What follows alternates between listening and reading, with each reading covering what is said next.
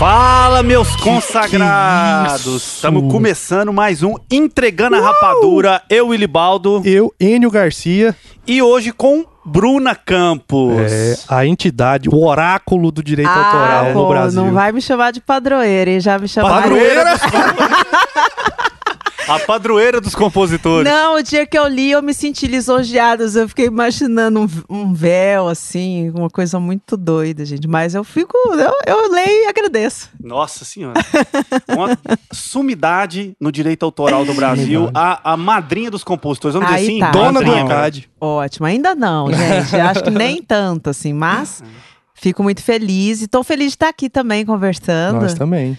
Esse, esse, esse podcast tá lindo mesmo, hein, gente? Muito, muito, muito lindo. Parabéns. Muito obrigado pela sua presença, mas antes da gente começar o nosso bate-papo, e É. você entregar a rapadura pra gente, a gente Bom, quer, a a- gente precisa agradar nossos patrões. Perfeitamente. Oferecimento, esse podcast aqui é da Breja, arroba Vista Breja. Você sabe o que é a Breja? A Breja é a nossa patrocinadora oficial e não só é no- nossa patrocinadora, como a gente também usa no dia a dia. Olha aqui, ó, o nosso ó. fardamento aqui do Pé de Amora é um oferecimento Breja. Ó, Lorena Picture também tá ali presente com o seu uniforme Breja. Aqui todo dia tem Breja. Breja é uma loja aqui de Goiânia que vende, que vende roupa. E assim, material foda, cheio de identidade, assim. Tem a temática, né, da, da galera aqui de Goiânia e tal, sertanejo, cerveja. E o Renatão, o dono lá, tá sempre com a gente aqui. Ele fez até um cupom de desconto pra quem quiser usar lá. Pede Amora 10. É só entrar no site e Ou no site, ou na loja, ou no zap. Falou Pede Amora 10, é 10% de desconto no ato da matrícula.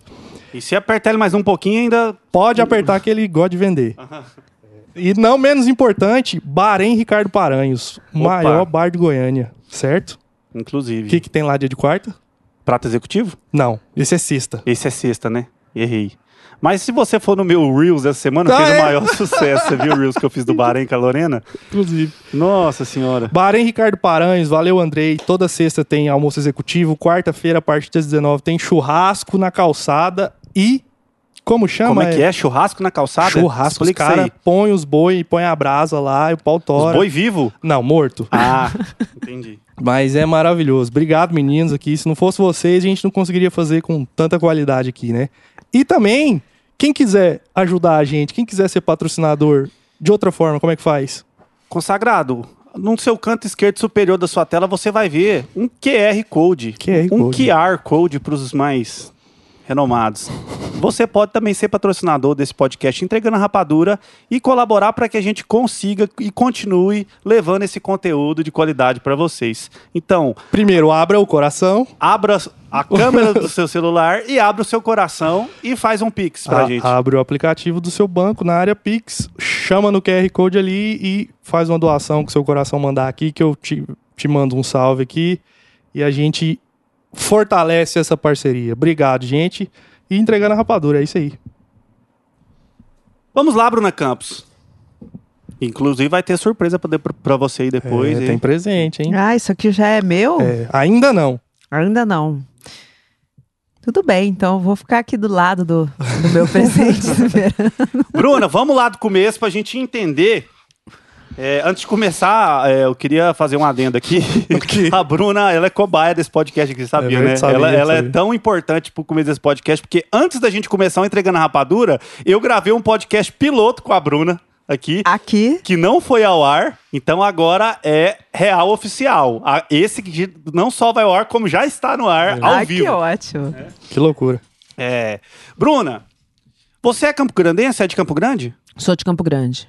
Hum, Campo Grandense nata. Nossa senhora. Como que, é, como que é essa história aí de música, de, de composição? Como é que. De onde vem isso aí?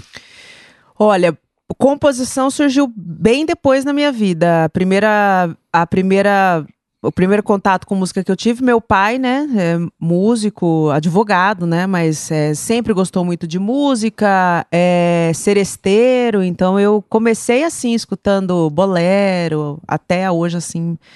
É, perco ar, assim, enquanto escuto. eu tava agora ali na rua escutando salsa, rancheira, gosto Uhum. muito dessas, desses estilos. Mas é aquilo que a gente fala, né? As nossas influências, elas. Ser, por mais que você esconda aqui num lugar quentinho do coração, ela tss, Uhum. sai, né? E eu cresci escutando meu pai gostando dessas músicas, é, adquirindo gosto musical, canto também, cantava na igreja, cantava com meu pai, assistia os ensaios dele. E sempre teve música em casa, assim, não me lembro nenhum momento. Eu lembro que minha mãe tinha um, um toca-discos. E eles não, não davam conta de consertar esse toca-discos, de tanto que eu usava, né? E a minha mãe começou a trancar. Mãe, desculpa, co- a minha mãe tá descobrindo isso, as- algumas coisas ultimamente nas entrevistas. Ela trancava e ia embora para o trabalho para eu não mexer no toca-discos, porque senão quando eles chegavam à noite, tava estrupiado, né? Uhum. E eu dei um jeito de lá assim, ó, e abrir sem ela saber, nem lembro como, escutava disco o dia inteiro, e quando tava chegando o horário dela vir embora, eu ia lá e Trancava, trancava de de novo. novo, deixava milimetricamente tudo no lugar. Eu sempre fui apaixonado por música, então é, acho que um caminho seria esse mesmo. Mas aí, né, a gente vai escutando pai, advogado, seresteiro, sempre falando assim, vai sustentar seus sonhos primeiro, vai sustentar seus sonhos primeiro. E aí eu falei, tá bom, eu- e o que, que é isso? É fazer faculdade. Então eu Uhum. fiz faculdade de Direito, fiz faculdade de jornalismo. E depois que eu terminei, assim, falei, é isso, né? E quando a gente faz faculdade mesmo, o dia depois da formatura é um dia muito interessante que é, sempre tem é, as etapas da nossa vida, né? E depois do dia da formatura você acorda e pensa, e agora, né? Agora não, o que, que eu tenho que fazer? É colocar o currículo embaixo do braço E bater de porta. em porta e descobrir. é, mas eu tinha um escritório jurídico em casa, então podia Uhum. ter ficado trabalhando lá. Mas não tinha muito a ver Mas com você o meu chegou a perfil. fazer o AB, advogar, ou já foi Eu direto pra cheguei essa a fazer a prova da OAB, Uhum. mas eu fiz uma vez só é, a prova. E, mas eu não queria ser advogada mesmo, Uhum. assim. Fiz só a primeira fase. Eu queria trabalhar com música. Uhum. E aí, o que que eu fiz? É, na época, eu ficava de manhã no escritório do meu pai. Isso era, só pra gente contextualizar, assim, 2000, e, 2000 para 2001. Hum. É, quando chegava 4 horas da tarde, eu pegava o meu carro, ia lá do outro lado da cidade, que tinha um estúdio chamado MIT, que era o Uhum. estúdio do Michel Teló, do Ivan Miyazato e do Teófilo Teló, são as iniciais deles Uhum. sentava lá na recepção e ficava o dia inteiro lá tomando tereré. Aí Teófilo passava, eu passava, e eu tava lá. Todo dia eu ia Uhum. lá, todo dia. Não sei se eu joguei usar essa estratégia se vai funcionar, né? Mas lá em Campo Grande pra Ah. mim funcionou. Naquela época o digital ainda não tava. Não tava tinha, não É, tinha é, nada Essa era uma das disso. estratégias mais fortes que tinha, é, É. tá perto da galera. Aí eu me lembro, até conversei com o Teófilo esses dias, a gente estava numa sala do clube e eu relembrei essa história. Um dia ele entrou e olhou pra mim assim, parou e falou: Vem cá. Hum. Aí eu levantei assim, ele falou: O que, que você quer? Eu falei: Eu quero que você me contrate pra fazer alguma coisa aí, qualquer coisa. E a, a gravadora era muito pequena, né? Uhum. Era, era gravava os artistas de Campo Grande, fazia prensagem de CD. Então não tinha muita colocação pra mim assim na gravadora. Então era gravadora mesmo. Era uma fazia gravadora. até prensagem. Depois virou que Pantanal massa, Discos, que né? massa.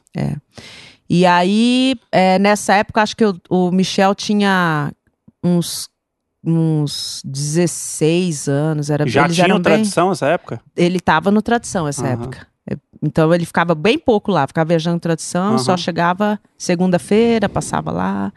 Aí teve uma época que eu, que eu, eu fazia, cuidava das cartas de fãs dele, né? Que massa. Então, assim, a gente, a gente acaba no começo da carreira fazendo muita coisa. Então, Aham. Aí o Teófilo falou: vai lá, estuda esses livros aqui, que eram uns livrinhos do ECAD pequenininhos que eu tenho guardado até hoje, que eu vou abrir uma editora e eu quero que você me ajude a entender como funciona isso aqui. Mas era uma época muito difícil, que, tipo, assim, eu li os livrinhos, não entendi muita coisa, e aí eu falei, tá, eu preciso de mais coisa. É, não tinha livro de direito autoral para Uhum. comprar, não tinha livraria Não online. tinha quem perguntar, né? Recém a Saraiva tava começando a dar para comprar online, assim. Uhum. Eu me lembro que eu li um livro na época, mas o negócio foi na prática mesmo, batendo cabeça. Eu tive que trabalhar um pouquinho na gravadora para entender o processo do outro lado, né? A gente fazia é, cadastro de obra na máquina de escrever, tinha uma ficha que a gente chamava 158, tudo máquina de escrever, obra por obra. Datilografia. Datilografando. O pessoal novo não sabe nem o que, que é, É. essa palavra. Não faz, assim, se você olhar bem, assim, não faz tanto tempo. Aham. Pra você ver como que a tecnologia evoluiu muito rápido, Muito, né? muito, muito. Aí, então, eu entrei lá, comecei a trabalhar com a editora bem devagarinho. Aí o Michel pegava as cartas das fãs, eu abria todas as cartas, assim, deixava preparado para ele dizer, o que, que você quer fazer aqui? Ah, manda uma foto com autógrafo. Cent- Central de fã raiz, né? É, Central raiz. de fã original, cara. Carta escrita e a gente devolvia por correio para eles. Tinha esse, esse, esse trabalho também. O que é mais que eu fiz nesse começo? Ah, era muito doido, assim, era muito, muito bacana. Ficar ouvindo rádio para ver se a música vai tocar, contando quantas vezes tocou. né? Não tinha Connect Crowley. Crowley. Tinha Crowley. Crowley tava começando também, Aham. mas Spy assim, Band. não era qualquer gravadora que conseguia é, acessar o serviço da Crowley. Então a gente Sim. tinha que ficar ouvindo mesmo e, e anotando. Fazer então, uma, uma- um- fazer É. um- aqu- aqueles quadradinhos, tá ligado? De- de- É, mas deixa eu te perguntar, então, seu primeiro contato com o editor, com essa parte de direito autoral, de entender fo- fonograma, de verdade, foi ali na Pantanal. Foi ali na Pantanal. Ali começou a, a opa, peraí, tem um É. negócio aqui. E, o- e esse lance de fonograma e SRC que a gente tenta ensinar tanto an- hoje, Uhum. né? Antigamente chamava GRA, era um código só sem letras e tal. Uhum. Então, bem nessa época que eu comecei a trabalhar com a gravadora, foi a transição do GRA para o ISRC Cara, é verdade, você me lembrou um negócio, alguns dis discão LP antigo vinha lá atrás, assim, né? É. GRA escrito, a galera colocava. Isso. o- GRA o- era o... o antigo ISRC. Então, Aham. para vocês que já bateram o olho aí num vinil, Aham. é, é a mesma coisa que o ISRC. Perfeito. Ainda no ECAD tem alguns fonogramas que tem o GRA ali, né? Uhum. Mas a maioria, quando relançou, colocou nas plataformas digitais, Foi já fez o ISRC. Então eu trabalhei num, num momento muito legal, assim, comecei a trabalhar nesse momento de transição do GRA para o ISRC, do, do vinil para o CD, né? Não tinha digital ainda. Sim. Daí, come... muito tempo depois, assim, 2011, praticamente 10 10 anos anos. depois, começou o, o iTunes, né? Uhum. Não foi nem o stream mesmo. Vamos chegar lá, vamos É. chegar lá daqui a pouco nesse digital aí, que ele É. tem muitas controvérsias aí que a gente quer O entender. caminho é longo. O caminho é longo. Mas e aí, como que, que, que se deu esse percurso de trabalhar na Pantanal até chegar na Rede Pura? Eu, ah, meu pai tinha uma, é, era sócio, vocês vão conhecer quem é o Cláudio Buchaim. Opa, nosso Meu- professor. É, o, o meu pai tinha uma Aham. empresa com o Cláudio, com Alcira Buchaim e com o Wilson Bento, que eram três am- amigões, assim, Uhum. lá de Campo Grande, e meu pai é amigo deles. E o meu pai tinha uma empresa de tecnologia é, com eles, Uhum. na época. Prestava serviços lá na capital e atendia a associação comercial na época, que meu pai foi muitos anos é, da diretoria lá da, da Associação Comercial de Campo Grande. Aí, nessa época da Pantanal, tava meio assim, queria crescer, né? Tinha me formado em Direito, tava trabalhando como funcionária. Uhum. E eu gostava muito de arte final, porque eu fazia checagem de arte final de álbum, marcava com quem o fotógrafo que ia tirar, escolhia a foto, checava as informações do álbum, que hoje a Uhum. gente não tem, mas a gente fazia faixa por faixa, quem usa o arranjador, músico, baixista, né? Nossa, colocava, cara, isso é, É, revisão hein? final. Eu fazia Aham. revisão final. Aham. E eu vi aquele, aque- a gente contratando arte finalista para fazer arte, eu falei: "Ah, eu quero fazer um curso disso". E aí eu falei: "Pai, eu vou embora para São Paulo e vou fazer um curso de de quero ser arte finalista". Aí ele falou: "Ah, por que que você vai embora se a gente tem uma empresa aqui que faz isso?" Aí meu pai sempre procurando Uhum. me manter lá perto dele, né, que é normal. Uhum. Aí eu saí da Pantanal e fui rapidamente trabalhar com Cláudio Buchain nessa empresa. Gravei muito jingle de rádio, assim, cantando jingle de rádio, porque ele Caramba. trabalhava com isso Aham. também, tinha um estúdio lá pra isso. Mas aí eu me lembro que eu fiquei bem pouquinho com ele nessa época. Ah, eles tinham uma empresa de tecnologia que chamava Rede Pura, dentro Hum. da, dessa empresa de tecnologia, que cuidava do, do banco de dados do- da associação comercial. E chegou um determinado momento ali que eles precisaram de mim lá na associação comercial. Eu fui pra lá, cuidei de um jornal, porque eu sou formada em jornalismo Uhum. também. E fiquei fazendo um monte de coisa que não tinha nada a ver com música. Saí um pouco, assim, uns, um, um ano e pouquinho eu saí da, da música e fiquei Uhum. cuidando de jornal. É, é- essa empresa de tecnologia. E o meu pai tinha. é, quando meu pai desfez a sociedade com eles, o meu pai ficou com um setor da empresa que era Rede Pura. Uhum. Que, que era dentro dessa empresa, mas tinha um nome para prestar serviço para associação comercial.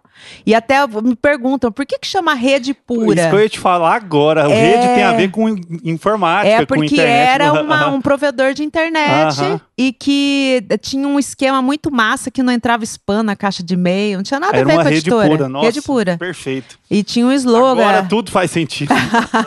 E muita gente acha que é porque veio do gospel, Aham. alguma coisa assim. né? Não, é porque era uma empresa de tecnologia. E aí, quando meu pai fez alteração no contrato social, eu falei, pai, coloca a editora de música aí. Se der tempo, eu vou trabalhar com ela. Se não der, continuo cuidando do jornal e tal. Isso foi ali por 2003. Então, lá em 2001, eu comecei na Pantanal, me formei e tal. 2002, aí quando foi 2003, fui cuidar da- dessa empresa. Aí o João Bosco Vinícius estava numa ascensão na época e eles precisavam de alguém para trabalhar com eles. Vou eu lá mudar de novo, trabalhar com o João Bosco Vinícius. É, então eu fiquei ali né, um período cuidando da- dessa minha, eh, desse meu negócio em- ali embrionário, né? Uhum. vendo se eu ia trabalhar com direito autoral ou não, se eu ia começar uma editora mesmo, porque eu não queria, porque tinha Pantanal já em Campo Grande. E eu não queria, assim, poxa, não era um, um campo musical muito grande. Hoje, Campo Grande tem várias pessoas Sim. de lá, mas na época não, não tinha, né, muito, muita margem, eu não queria é, ser concorrente, né? Uhum. E eu falei, e daí eu come- comecei a trabalhar com o Bosco Vinícius, fazendo assessoria jurídica, fazendo assessoria de imprensa, mesma coisa. Trabalhei com outros artistas lá da cidade. E um dia meu pai falou: minha filha, vai trabalhar com a editora, porque assim. É, se a gente pensar sempre assim, vai ter só uma padaria na cidade, uma farmácia. Perfeito. No, então, assim, faz a sua parte. Al- Algumas pessoas que ele não. que, que a Pantanal não vai atender, você pode atender daqui e tal. Eu falei, será? Aí, beleza. Aí eu fui atrás de alguns amigos, assim, Uhum. meus primeiros compositores. É, o Flavinho Coelho, que, que participa do meu trio Derrama hoje, com o irmão Uhum. do Euler. O Jorjão dos Filhos de Campo Grande. O Vitor Gregório, que é da dupla Vitor Gregório e Marco Aurélio, que é um dos Uhum. compositores da música nova do Zezé aí. E o Marco tinha um contrato de exclusividade, que foi o meu primeiro grande compositor, tinha um contrato de exclusividade lá na Pantanal. Então ele não foi um dos meus primeiros compositores. Uhum. E aí, quando eu editei, assim, umas 10 músicas, hum, aí começou. Você montou a editora? Você montou a editora? eu vou Nossa. pra aí, não sei o que lá. Eu falei, ah, montei, gente, mas calma. Eu não tava nem filiada, Aham. não tinha associação. Aí eu liguei lá na associação na época que é, eu conhecia. Não, a gente não tá aceitando novas filiações. É, e eu fiz uma coisa que eu- hoje eu indico para os meus alunos fazerem isso, né? E aí, onde que eu vou filiar, gente? Aí eu fui lá na internet e, eu- e digitei assim: onde a Ivete Sangalo é filiada? Ivete Sangalo é filiada, daí caiu lá a, a, a associação, Associação. na época, eu fui lá e pá, filiei.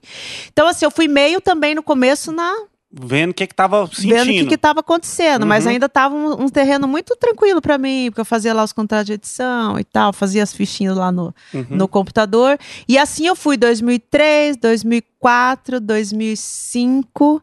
Aí o Marco foi liberado e veio editar comigo e começou a editar as músicas comigo. Até que em 2006, 2007, por ali, a primeira música da editora que estourou foi Você de Volta da Maria Cecília Rodolfo, que foi uma coisa assim, Nossa, muito. É do Marco Aurélio. É, foi muito assim, da noite pro dia.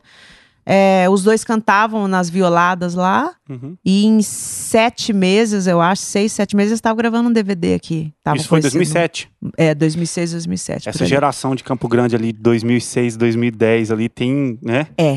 Tem 2000 muita de coisa, né? 2006 até 2011, Uhum. teve muita gente que, que fez muito sucesso assim em Campo Grande e foi abrindo Paraná. Uhum. Foi abrindo para o interior de São Paulo. A gente tinha as grandes bandas de baile, que Sim. tinham tradição, Alma Serrana, Uhum. Zíngaro. Então, tinha um, um mercado assim musical muito grande lá. E a gente ia tentando entender como funcionava isso tudo, porque sem ter internet, né? Sempre lembrando isso, porque parece que ah, é muito fácil, mas a gente não tinha onde A consultar. internet era embrionária, ainda perguntar. tava nascendo, né? Ainda tava, a gente tava Discada, entendendo. né? E depois Uhum. que começou essa. Enfim, mas não tinha conteúdo na internet. Isso que é importante. A internet Uhum. já existia, mas você pesquisava as coisas e não encontrava nada. Uhum. E aí começamos, desde 2006, 2007, 2008, atendendo as pessoas. Aí um dia eu tô lá na Rede Pura e alguém me fala assim: eu vou levar o Sorocaba aí. O Sorocaba não era o Sorocaba Uhum. ainda. Eu falei, tá bom, pra conversar e tal. E aí eu fiquei esperando ele lá, daí ele chegou, tomou um café comigo, conversamos, perguntou da editora. Isso foi ali por 2010. Uhum. Então, assim, de 2006, 7, 8, 9, fiquei trabalhando. É, esses dias até mostrei meu extrato no meu evento, da melhor profissão do mundo lá para os Uhum. compositores. Eu fiquei muitos anos recebendo nada, 30 reais, nada, 80 reais. Muitos anos. E aí, quando foi 2010, eu recebi essa, essa visita. Aí ele falou: beleza, beleza, então eu vou editar duas músicas aqui. Eu vou te mandar depois e tal. Mandou por e-mail para mim. Aí eu editei. E é, uma delas era Meteoro. Não tinha sido gravada ainda. Aham. E outra era Tô de Cara. Apenas as do- os dois primeiros sucessos do Luan É. Santana. E aí ele falou: Ó, mas você não vai liberar pra ninguém. Porque eu vou começar a trabalhar um menino aí. Você conhece um menino chamado Gurizinho de Araguari? Aham. Eu falei: conheço. Já apareceu aqui no meu MSN, vocês lembram? Demais, tá doido.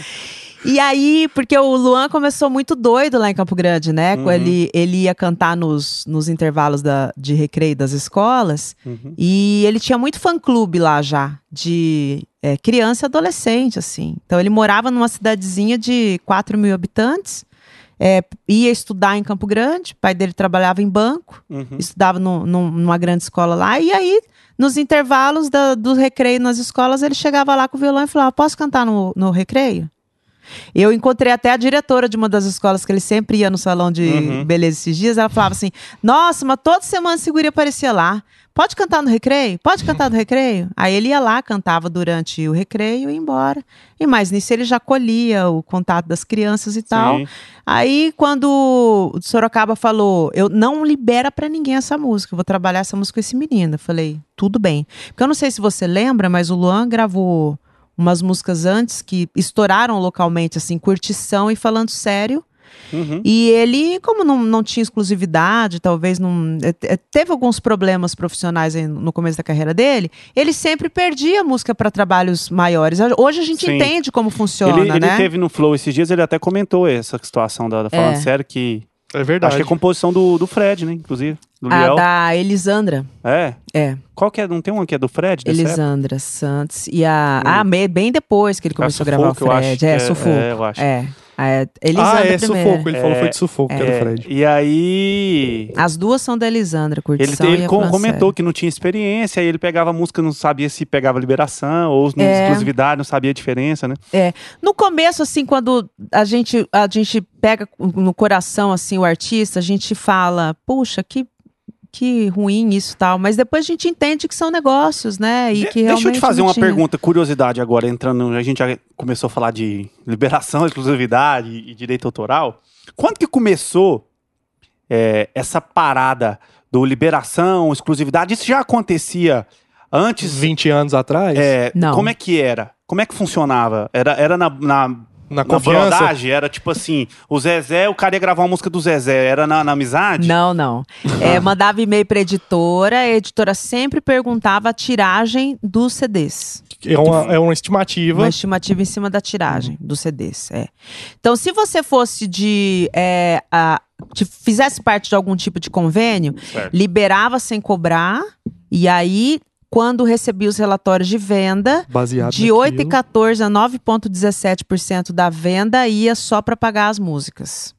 E assim, você conseguia ter uma previsibilidade, né? Porque, pô, vai Nossa. ter uma tiragem de 200 mil cópias. Você já faz uma conta ali, Isso. 8, 10%. Por isso que antigamente as gravador, as editoras, né, e as gravadoras adiantavam muito dinheiro, porque a venda do álbum, é, você conseguia fazer essa previsão Uhum. e o valor pago por faixa era maior, né? Mas Uhum. aí veio a pirataria, né? E E foi mal A dimensionada. fonte secou. A fonte secou. Eu até indico um livro chamado O Dia que a Música Ficou Grátis ou Virou Grátis. É. Na hora que você escrever mais ou menos isso, vai aparecer uma capa vermelha assim. Uhum. E ele explica bem essa transição do, do, é, do físico para o digital, que foi andando ali aleatoriamente pela Deep Web e que as gravadoras falaram: ah, não, ninguém vai consumir esse tipo de áudio, não tem qualidade, né? Uhum. As pessoas não percebem uma qualidade assim que Técnica, né? é da- muito técnica para as pessoas perceberem, né? Uhum. E os álbuns foram começando a sair paralelamente nos programas de download e de tal. compartilhamento, né? Quando a gravadora, as gravadoras realmente acordaram para a problemática, né? A gente já estava com um declínio muito grande de venda. Eu passei por essa fase também. Isso foi dos- quando?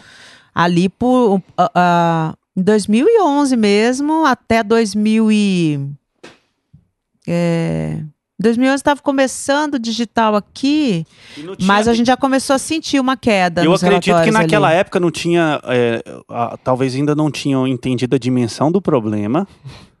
ou, e também não tinha nem condição de fiscalizar, de certa forma. Não tinha ferramenta, ferramenta para é. isso, né? Eu me que- lembro que tinha umas apreensões da Polícia Federal lá na, na 25 de março. E sempre divulgavam fotos indo lá e apreendendo os, os, os álbuns piratas, né? E a gente comemorava, achava que aquilo ali ia, Ia resolver, o resolver, problema. né? E era Mas o problema da pirataria é que é uma prática ilegal que a população abraçou. Uhum.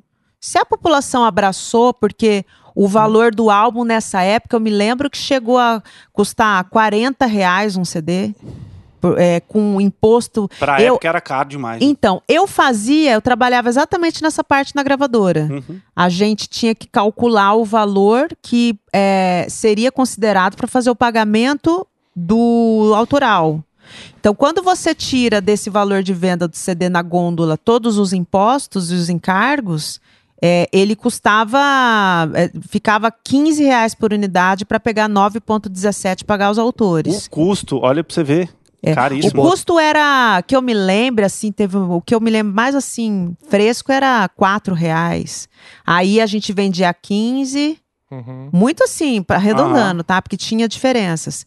Pro lojista vender a, A 40, 30, 40. 40. Pra ter uma margem boa. Mas não é, porque era muito imposto, E muito tra- imposto. pensa, transporte, a logística do Brasil, maravilhosa. Logística do Brasil. É, olha, O CD ocupa espaço físico, É. né? Então É. tinha que. caramba, aí Exatamente. surge a pirataria, o cara na porta da sua casa te É. entregando um CD por 5 reais. É. Nossa. E para você fazer a logística do Brasil, você não pode ter um distribuidor, você tem que ter um pelo menos uns- 27. um monte para cada um ir para um lado, É. porque eles vão até uma ponta, aí eles vêm recolhendo o consignado, né? Perfeito, mas ó, olha o tanto que isso é importante pra gente até entender rede social e tá. ó, esses aplicativos que começaram. Eu usei muito casar, Limeware, Limeware, Emule. e Mesh, Emule. É. Isso quando nós éramos moleque era tipo, cara, você tinha a música, as pessoas compartilhavam a É. música, né?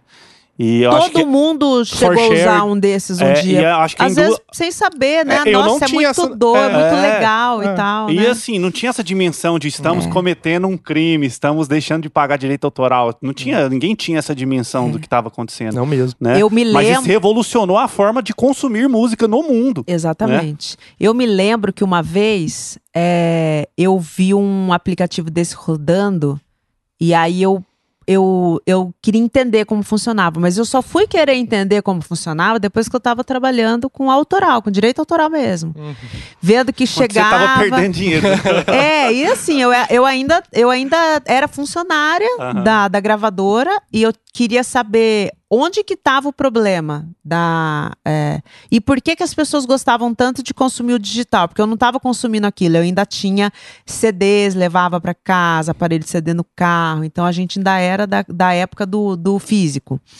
Aí eu olhei aquele aplicativo subindo e, e- não sei o que lá e, e perguntei pro eu, eu- eu me lembro que era um, um rapaz de uns Cara, eu devia ter uns 17 anos, assim, numa lan house, assim, e tava um monte de, pil de trilhas, assim, fazendo... Ah, carregando. Aí eu falava, download. como que funciona? Então, ele pega pacotes, assim, eu baixo essa, essa música, e aí ele... Aqui você viu que parou? Vi, então. Ele vai pegando pacotes fracionados de vários lugares, ele vai me mandando. Na hora que junto todos os pacotes, o arquivo tá inteiro aqui. É. Eu falava, gente, isso é muito doido. É. Não consegui entender para as coisas de outro mundo. Será que vai virar? Então, acho que teve um pouco isso aí. Será que o pessoal vai abraçar? Uhum. Ah, mas tem que ter uma internet muito potente. Ah, mas tem que ter isso. Então, o pessoal falava assim: não, não vai rolar, não. O pessoal não vai gostar. E dá vírus, e a não sei o que lá. E você deixava lá o- a- de madrugada baixando, de cordava, eu tinha baixado disco. Quatro músicas. É, Exatamente. Isso ensina muitas coisas pra gente. Por exemplo, hoje nós estamos aí com o NFT, né? Sim. Pô, Aí você.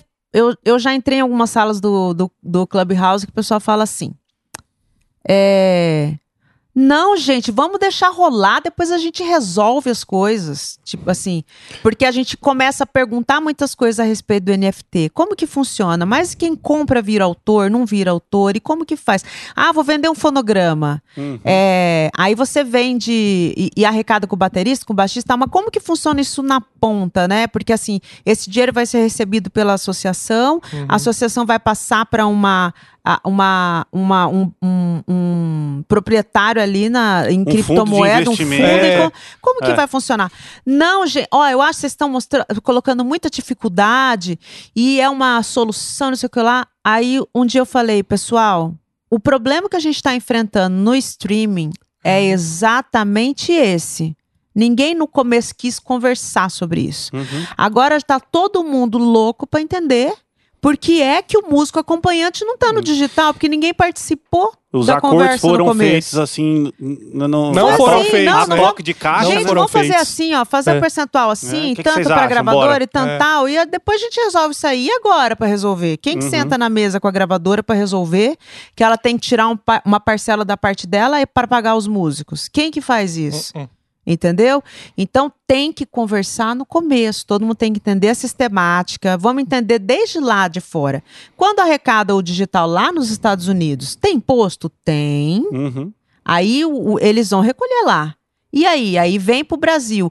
Tem um- uma taxa de exchange nisso? Nessa, Uhum. nesse Opa, câmbio? Se tá em dólar, vai vir pra real, vai acontecer alguma Beleza, coisa. e aí? Quanto você já, já ficou para trás aí? Aí entrou o dinheiro no Brasil. Ele vai entrar por onde? Ah, vai entrar pela back-office. Tá, já tô te explicando que você ia É, perguntar lá tem, no final. opa, Aí já tem mais um pedágio. A back-office vai cobrar? Vai cobrar, 9%. Ah, beleza. E aí? E aí vai para conta da editora. E a editora vai cobrar quanto? Mais 25%. Aí chega na sua conta. Você é pessoa física ou é pessoa jurídica? Pessoa física, então vai pagar imposto de renda retido na fonte. E assim o negócio vai ficando para trás. Quando É. chegou os, os 30 reais no final do mês, lá, que você Então, fala, mas, pô, eu ganhei só 30 reais, você ganhou 30 reais. Mas a sua composição rendeu mais, porque ela tá vindo descontando desde lá de- do país que, onde gerou a, a- o play, entendeu? Sim. Então, isso tem que ficar claro na cabeça das pessoas. E muito provavelmente porque esse caminho foi o que, o que foi acordado sem ter uma discussão é. mais aprofundada de que- o que podemos fazer para isso aqui ficar mais justo. né? Exatamente. E aí foi rolando, rolando, aí eu olho, nossa, cara, mas a gente pega só isso aqui, né? Então, essa discussão que você está falando do NFT, ela é importantíssima, né? Vamos entender como pode ser melhor isso e, e reivindicar enquanto é tempo. É. Porque depois que os acordões aí do- dos grandões forem fechados, aí me esquece, meu amigo. Até que luta pra que seja reajustado ou mudado, né? Vamos começar então, já que nós entramos nisso, começar do começo. Parece básico, mas eu tenho certeza que tem gente que tá ouvindo e não sabe. O que é o ECAD? Quem banca o ECAD? O que o ECAD faz? O ECAD é um escritório central de arrecadação e distribuição, é que foi criado para centralizar a cobrança e a distribuição dos valores dos autores, das editoras, das gravadoras, dos músicos, dos arranjadores, todo mundo do que, que participa do, do, de uma gravação musical ou de uma obra que não foi gravada ainda. Um, é, às vezes cantada ao vivo somente, mas não tem fonograma, mas é uma obra que está sendo executada, então tem autoral. É uma gravação, tem autoral e tem conexo, que é a parte de quem materializou essa obra. Os músicos, o artista, a gravadora, é, a, a- os arranjadores, né? E o ECAD, ele surgiu porque antigamente cada associação fazia sua própria cobrança, então tinha um show, ela ia lá no promotor do evento, cobrava a parte do dela e para pagar os compositores e é, editoras dela. dela, associados dela. E como o Brasil tem uma extensão territorial muito grande, é, os eventos são muito grandes, é, essa compreensão, né? Tá, mas já vieram me cobrar isso. Ah, tá, mas ele veio cobrar dos titulares que ele cuida. Eu vim cobrar dos meus. Hum, Então, a, a cobrança era feita diretamente pelas associações. Então, o ECAD ele foi criado para centralizar a cobrança, centralizar o recebimento. O ECAD faz os relatórios do que, que foi é, executado, Executado. nessas diversas rubricas que a gente chama. E aí, quando ele identifica, então, esse, esse tanto que é desses titulares que pertencem a essa associação. Ele pega e passa o valor para o caixa da associação. Então, o ECAD ele não, não conversa diretamente com o, o titular de direitos autorais conexos. Ele conversa diretamente com as associações, que são elas que fazem todos os regulamentos, elas que tomam todas as decisões, elas que administram o ECAD, as associações de gestão coletiva, que fazem parte da administração do ECAD. E aí, quando as associações recebem o dinheiro, são as associações que pagam os titulares. E aí você vê que fica também um, um é distanciamento, uma rede né? grande. Porque o, às vezes o promotor do evento, ele paga o ECAD para o ECAD depurar os seus valores para a associação e a associação passa para você. E aí, quando alguém chega lá no promotor de evento, ele acha que você não recebeu porque ele está muito distante de quem fez o pagamento. Ele não teve contato com a associação, ele teve contato com o ECAD. Então, o ECAD é que cobra e repassa para a associação, a associação repassa para você. Mas essa estrutura, assim, no meu entendimento hoje, ela é necessária porque é, primeiro que o ECAD mantém o banco de dados de todas. Isso é muito importante. Você que está assistindo, ouvindo, entenda. É tudo que toca no Brasil, tudo, não é só música brasileira. Música do mundo inteiro que toca no Brasil está cadastrada. É, todas essas músicas estão cadastradas no banco de dados do ECAD. É um banco de dados gigante, com milhões de informações, bi, né? Milhões de informações tanto do das obras quanto dos, Dos fonogramas. fonogramas. Então ele tem que ter todos os artistas, tem que ter todos os, Os as gravadoras, todos os autores, todas as editoras e todos os músicos. Então é um banco de dados enorme que fica ali é, hospedando todos esses dados para quando vierem os relatórios de músicas, o ECAD consegue fazer o cruzamento de dados e saber para quem que vão os valores. Pode acontecer erro nesse caminho, como em todo lugar que trata Com toda certeza. dados, Dados. né? Então aí por isso que a gen- existem as empresas, a associação serve para isso, para fazer esse cheque quando o titular reclama que é, determinada música não pagou certo, ou eu não tô no ISRC, ou a minha obra é, tá indo para o compositor errado, a associação que vai resolver essa consistência dos, dados, dados. dentro do ECAD. Mas todas as associações alimentam o mesmo banco de dados, é um banco de dados só. Então, se você sai de uma associação e vai para outra, você não tira os seus dados do ECAD, eles ficam lá e a gente só muda a informação da associação que cuida de você, mas você continua no mesmo banco de dados. Então o ECAD ele serve para isso, para fazer a manutenção dos cadastros, né, deixar isso tudo funcionando, é, cobrar de quem usa música, que são muitos usuários no Brasil inteiro, é, é promotor de evento, plataforma digital também paga, Agora. tudo que tem a ver com a execução pública. Sua música tocou publicamente, tem que pagar ECAD. Consultórios, lojas de, é, de departamento, lojas de, de- da cidade, enfim Supermercado. supermercado, tudo isso está cadastrado dentro do banco de dados do ECAD, no setor de arrecadação, para que é, é, esse dinheiro chegue e, de alguma forma, de acordo com as regras que são votadas pelas associações, o ECAD não decide nada sozinho. é, esses valores são direcionados para as músicas. Então, cada rubrica tem um jeito diferente de pagar também. É iniciativa privada? Ou Privado, o não nada público.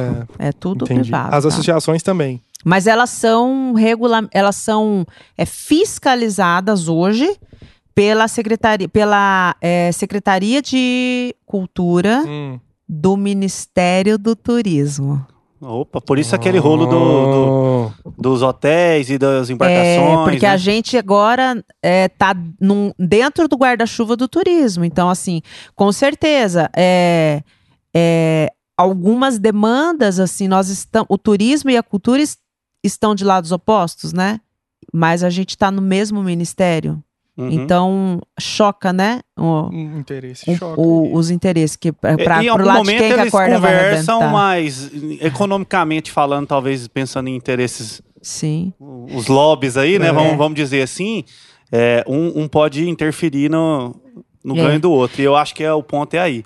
A gente até falou disso da outra vez que você teve aqui. Como que tá a situação atual de- do- daquela situação que aconteceu do, do- dos quartos de hotéis, daquela cobrança que queriam alterar e como que ficou resolvida essa situação? Não ficou resolvido, né? Veio a Uhum. pandemia e a gente ficou lutando aí para não passar o, o- a alteração, porque é, alguns, algumas associações de fora do país, porque, porque o que o, o Congresso não entende, o Senado não entende, Hum. é que quando a gente fala de isentar o hotel de pagar direito autoral, a gente não está falando só de não receber o valor dos compositores e artistas brasileiros. A gente Uhum. está falando de abrir mão dos direitos autorais de titulares do, de outros países Hum. que têm legislações e que recebem quando as músicas tocam em quartos de hotéis. Né? Então a gente foi atrás de outras le- legislações para ver. Eu consultei alguns colegas que moram fora, porque às vezes a gente procura no Google, estando no Brasil, a gente não vê algumas matérias. Já que você está aí na Europa, dá para você digitar aí no seu Google para ver se o regulamento das associações, para a gente ver se tem quarto de hotel. E tem quarto de hotel nos É comum, regulamentos. então, isso É mundialmente comum falando? em outros países. Então, as associações de fora, a CISAC, que é a Confederação Internacional de Sociedades de Autores, mandou uma carta para o governo federal. Todo mundo de fora disse: ó, vocês estão infringindo tratados internacionais, porque vocês não podem abrir mão de um direito garantido e se deixar de cobrar pela execução da música dentro dos quartos de hotéis, vocês vão prejudicar toda uma cadeia produtiva. Mundial. Mundial, Mundial. exatamente. Então não é só brasileiro, vocês estão é, infringindo tratados internacionais que vocês assinaram. Então, a- ali no, o- quando no quarto de hotel, ah, mas você sabe que música to- que eu tô tocando dentro do quarto de hotel? Eu não sei, mas a gente considera o que está sendo tocado na programação de TV. E o que está na programação de TV a gente sabe. Aí, ah, mas quando eu chego no hotel, eu nem ligo a TV mais, eu fico no celular. Duvido. Então vamos fazer o seguinte: fala pro hotel assim, ó. Faz metade do hotel Com quarto TV, sem TV, TV. e metade com TV. Em qual quarto você vai ficar? É. Fica no sem TV, então. Eu, quando eu chego no hotel. Primeira coisa é ligar a TV. É ligar a TV, entendeu? Eu, o que, onde que incide a, a, o fato gerador da obrigação? Não é no fato da pessoa ouvir ou não, ou consumir ou não a música que está na TV. É o fato da música estar disponível publicamente para ser consumida. O fato do você não acessar o seu Spotify por um mês não quer dizer que o Spotify não precisa pagar a execução pública por isso. Perfeito. A sua música está na nuvem, ela está disponível. Agora, se você vai consumir ou não vai, é problema seu. Ela está disponível. Então, a plataforma tem que pagar, o, o- a TV tem que pagar, o hotel tem que pagar, porque gera valor para o negócio deles. E se tirar a música, Cara, tá gerando um monte de pontos aqui que eu não vou deixar. Vamos aproveitar essa consultoria aqui. vamos lá. Ó, duas coisas. ECAD, estamos falando de execução, Execução pública. pública. É um mundo, né? É, é um Digital mundo. é outro mundo. É outro mundo. Não é? É, É. Tô, tô falando bobeira? Não, tá certo. E no digital também temos execução pública. Temos uma partinha desse mundo aqui, que é 3%. Uhum. Porque a plataforma digital ela tem que pagar pelo play, a- o direito de reprodução, e ela tem que pagar a execução pública. Ela tem que pagar o ECAD, o valor que ela combina num contrato Uhum. com o ECAD mensal, e oferecer os relatórios para eles também, para que nós possamos receber deles. Teve uma tretinha com o YouTube uma época em, em relação disso aí, né? Eu lembro teve. que quando desentupiu lá foi bom. Como que Teve. foi essa necessidade digital? É, o problema é que o, o, a- é, o Google processou o ECAD, né? E as. e- é, foi tipo assim, né? Briga boa. É. Mas porque ele não queria, achava que não tinha que pagar a execução pública, não queria fechar um, um acordo vantajoso com a União Brasileira de Editores de Música, que foi quem a primeira que encabeçou. Uma coisa muito importante é quando as grandes vêm e peitam, né? A gente muitas vezes fala mal da, das grandes empresas, das editoras, né? Mas é, tem certas brigas que eu vejo no caso agora dos músicos acompanhantes, por exemplo, que é muito difícil. Eu não vejo uma entidade de músicos que proteja os músicos para brigar por esse conexo, que não vem no digital, né? Voltando para os mundos para você entender o que eu quero dizer. Quando o, a plataforma digital paga ECAD, não tem um valor destinado para os músicos e para o artista, é só autoral. 100% desse valor é autoral. E o conexo, meu Deus? O que, que a gente não faz? tem conexo, né? Uhum. Porque em algum momento na negociação as gravadoras falaram a, a, a não cobra a agregadora porque esse valor ela paga pra gente. Aí tá bom, mas assim, a gente sabe que na prática as gravadoras não pagam nada pros músicos, né? Perfeito. E aí, quando chega na, na parte do, do direito da reprodução, que não passa pelo ECAD, é, tem a parte do artista. Por quê? Porque é a parte que a gravadora recebe, através da agregadora, e de acordo com o contrato com o artista, ele vai passar um percentual para o artista. Mas não é conexo. Não é conexo. Aham. É acordo É de sociedade. contrato. É, eu, assim, os nomes, as terminologias que a gente usa hoje em dia, tem gente que chama direito de reprodução, fonomecânica, enfim. Aham. É assim, mas para entender, é- são os direitos artísticos. É aquilo Sim. que antigamente na gravadora você fechava e recebia é, da venda e a gravadora tinha que te passar um percentual. É isso. Então, É a- uma da sociedade da É gravadora com o sociedade, artista. exatamente. Mas não, ele não tá recebendo o conexo de intérprete da música. não, ele Uhum. tá recebendo o valor que foi combinado com a, a, a gravadora dele. Então, a agregadora vai receber aquilo e vai repassar para a gravadora e a gravadora vai, pagar, vai pegar esse valor e vai passar para o artista. Uhum. Ponto. Não tem também músico acompanhante aí. É, e o autoral ele é pago pela plataforma direto para editora, então não passa ali pela agregadora. Então já é Uhum. outro, outro acordo. Então são vários acordos que vão ficando no meio do caminho. Eu não vejo uma entidade. Nós temos as associações, está tudo certo, mas eu não vejo muita saída para vocês se não for criada uma entidade que represente os músicos nessa União Brasileira dos Músicos Acompanhantes. nessa. Sabe por Uma quê? parada- Porque, assim, é muito difícil para as associações. Eu faço parte de associação, eu entendo que quando a gente é associação, eu represento o compositor, Uhum. eu represento o artista, eu represento a gravadora, eu represento a editora, né? Uhum. Quando eu brigo pelo músico, eu tenho que brigar com alguém aqui, porque alguém tem que ceder o percentual. Uhum. Uhum. E quem é que vai fazer isso? Então todo mundo tem que sentar e conversar junto. Eu não vejo essa coisa de vamos conversar junto. Eu vi assim essa ação da UBEM contra o Google que gerou o, o pagamento do, do direito autoral no digital, de reprodução. Eu vejo a questão do ECAD que foi lá e tentou receber o conexo, só que foi notificado pelas gravadoras para não fazer a cobrança e recuou.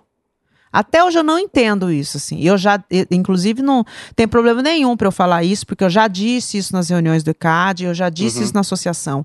Eu não entendo porque na época da negociação, quando o ECAD estava lá na mesa negociando e o a plataforma mandou uma mensagem, a- a- as, as gravadoras mandaram uma carta dizendo não cobre as plataformas o conexo porque eles já pagam isso para nós. Eu não entendo por que nesse momento eles não devolveram a resposta dizendo o seguinte: mas a lei não te permite receber esse conexo. A lei é muito clara. A lei diz assim: conexos de execução pública têm que ser pagos via associação. E seria o conexo de 3% de execução pública? Não, tem que ser mais um pouco, né? Ah. Porque É. o 3% é o autoral. Aí tinha que Ah, ter e mais. Teria que ter uma fatiar mais um pedacinho para mais um ter o pouquinho conexo, para ter né? o conexo. Perfeito. Entendeu? Então 3% é o e autoral. esse mais um pouquinho sairia provavelmente ali da parte das gravadoras e dos selos, Por né? isso esse posicionamento. Exatamente. Então, assim, Sempre tem um cachorro grande. toda vez que eu, toda vez que a gente volta nesse assunto, eu falo, eu não entendo por que, que o jurídico na época falou assim, tá, mas eu não, eu não tenho nem como, eu não tenho como Uhum. abrir mão de fazer essa negociação, porque a lei me obriga a fazer essa negociação. Tá na lei. Uhum. Não é negociável. Não é negociável, exatamente, não é negociável. A lei me obriga a representar os músicos. Então, os músicos têm um- uma pendência que eu acho que falta alguém inteligente, encabeçar. Já tô botando uma. Douglas. O, o- o Douglas, E nosso sócio aqui, advogado. É. O Douglas. Tá ouvindo. Tá É. ouvindo, Douglas. Vamos, Vamos. sentar com a Bruna É. depois e vamos encabeçar Eu isso aí. abri, uma, eu abri um bate-papo uma vez com Ah. alguns amigos meus, é, músicos e produtores. Eu fiz um bate-papo com quatro deles, Uhum. que representam um conexo bom que Hum, poderiam estar tá boa.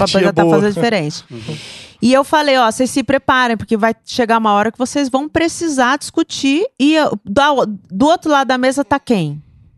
Tá quem paga o seu serviço Sim. né? Porque assim, você como produtor, Willy, você é contratado pelo escritório do artista muitas vezes. maioria das vezes. O escritório do artista fecha negócio com a gravadora. A gravadora paga o seu a sua produção. E aí, quando você encabeça uma briga dessa que você quer tirar o conexo da gravadora lá na ponta, a gravadora chega pro escritório do artista e fala assim: não dá pra ficar contratando esse menino, porque. O cara já, Ele a gente tá já tá brigando pagando comigo aqui, cara ó. e ele ainda quer mais. Aí a pergunta que fizeram vira mim rival. foi: e quem vai encabeçar essa briga pela gente? Pra gente não mostrar a nossa cara. Qual que é a empresa, a, a entidade, assim. E eu falei: Não tem.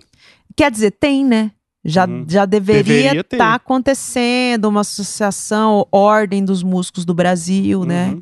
Assim, eu- É, é, é, já existem. Tem e não tem, né? Porque É. na, na prática mesmo a gente não vê tanto um movimento em busca Exatamente. de melhorias, né? Então, o que, o, o que, o importante, que acho, até por isso que nós entramos na, na discussão do Google, é que alguns artistas e músicos de fora do Brasil começaram a encabeçar a briga. O, o Paul McCartney, por exemplo. Na pandemia, eles viram que o negócio, o bicho pegou mesmo, Uhum. porque teve muito músico que na pandemia descobriu que não recebe conexo do digital. Eu falo, tá, mas nunca vi um relatório para ver que não aparece o nome do Spotify no relatório. Não, Uhum. não tem. Mas aí, mas eu entendo, assim, é, muita gente não gosta, vocês são artistas. O músico, o, é, na essência, é artista também, compositor também. Você não fica olhando o relatório, né? Uhum. Aí, aí, lá fora, na Europa e nos Estados Unidos, o pessoal está começando a movimentar, dizendo, gente, nós precisamos rediscutir esse percentual, porque quem está menos recebendo nesse, nesse lance todo é quem cria.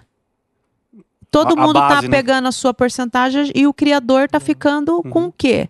Né? Quando você vai fazer as contas, ele Essa fica semana com eu até pouco. brinquei com, com, com a música do Drake. O Drake lançou um álbum novo agora essa semana. Que tá inteiro no top que, global. que bateu o, o recorde que era dele mesmo, de 2018, que ele teve 153 milhões de streaming em, em um dia. Nossa senhora. Ô, Drake!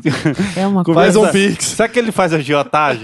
é, mas assim, tem uma música lá que eu, eu abri os créditos aqui no, no Spotify e tal, brincando no Stories, e ela devia ter uns 16 autores.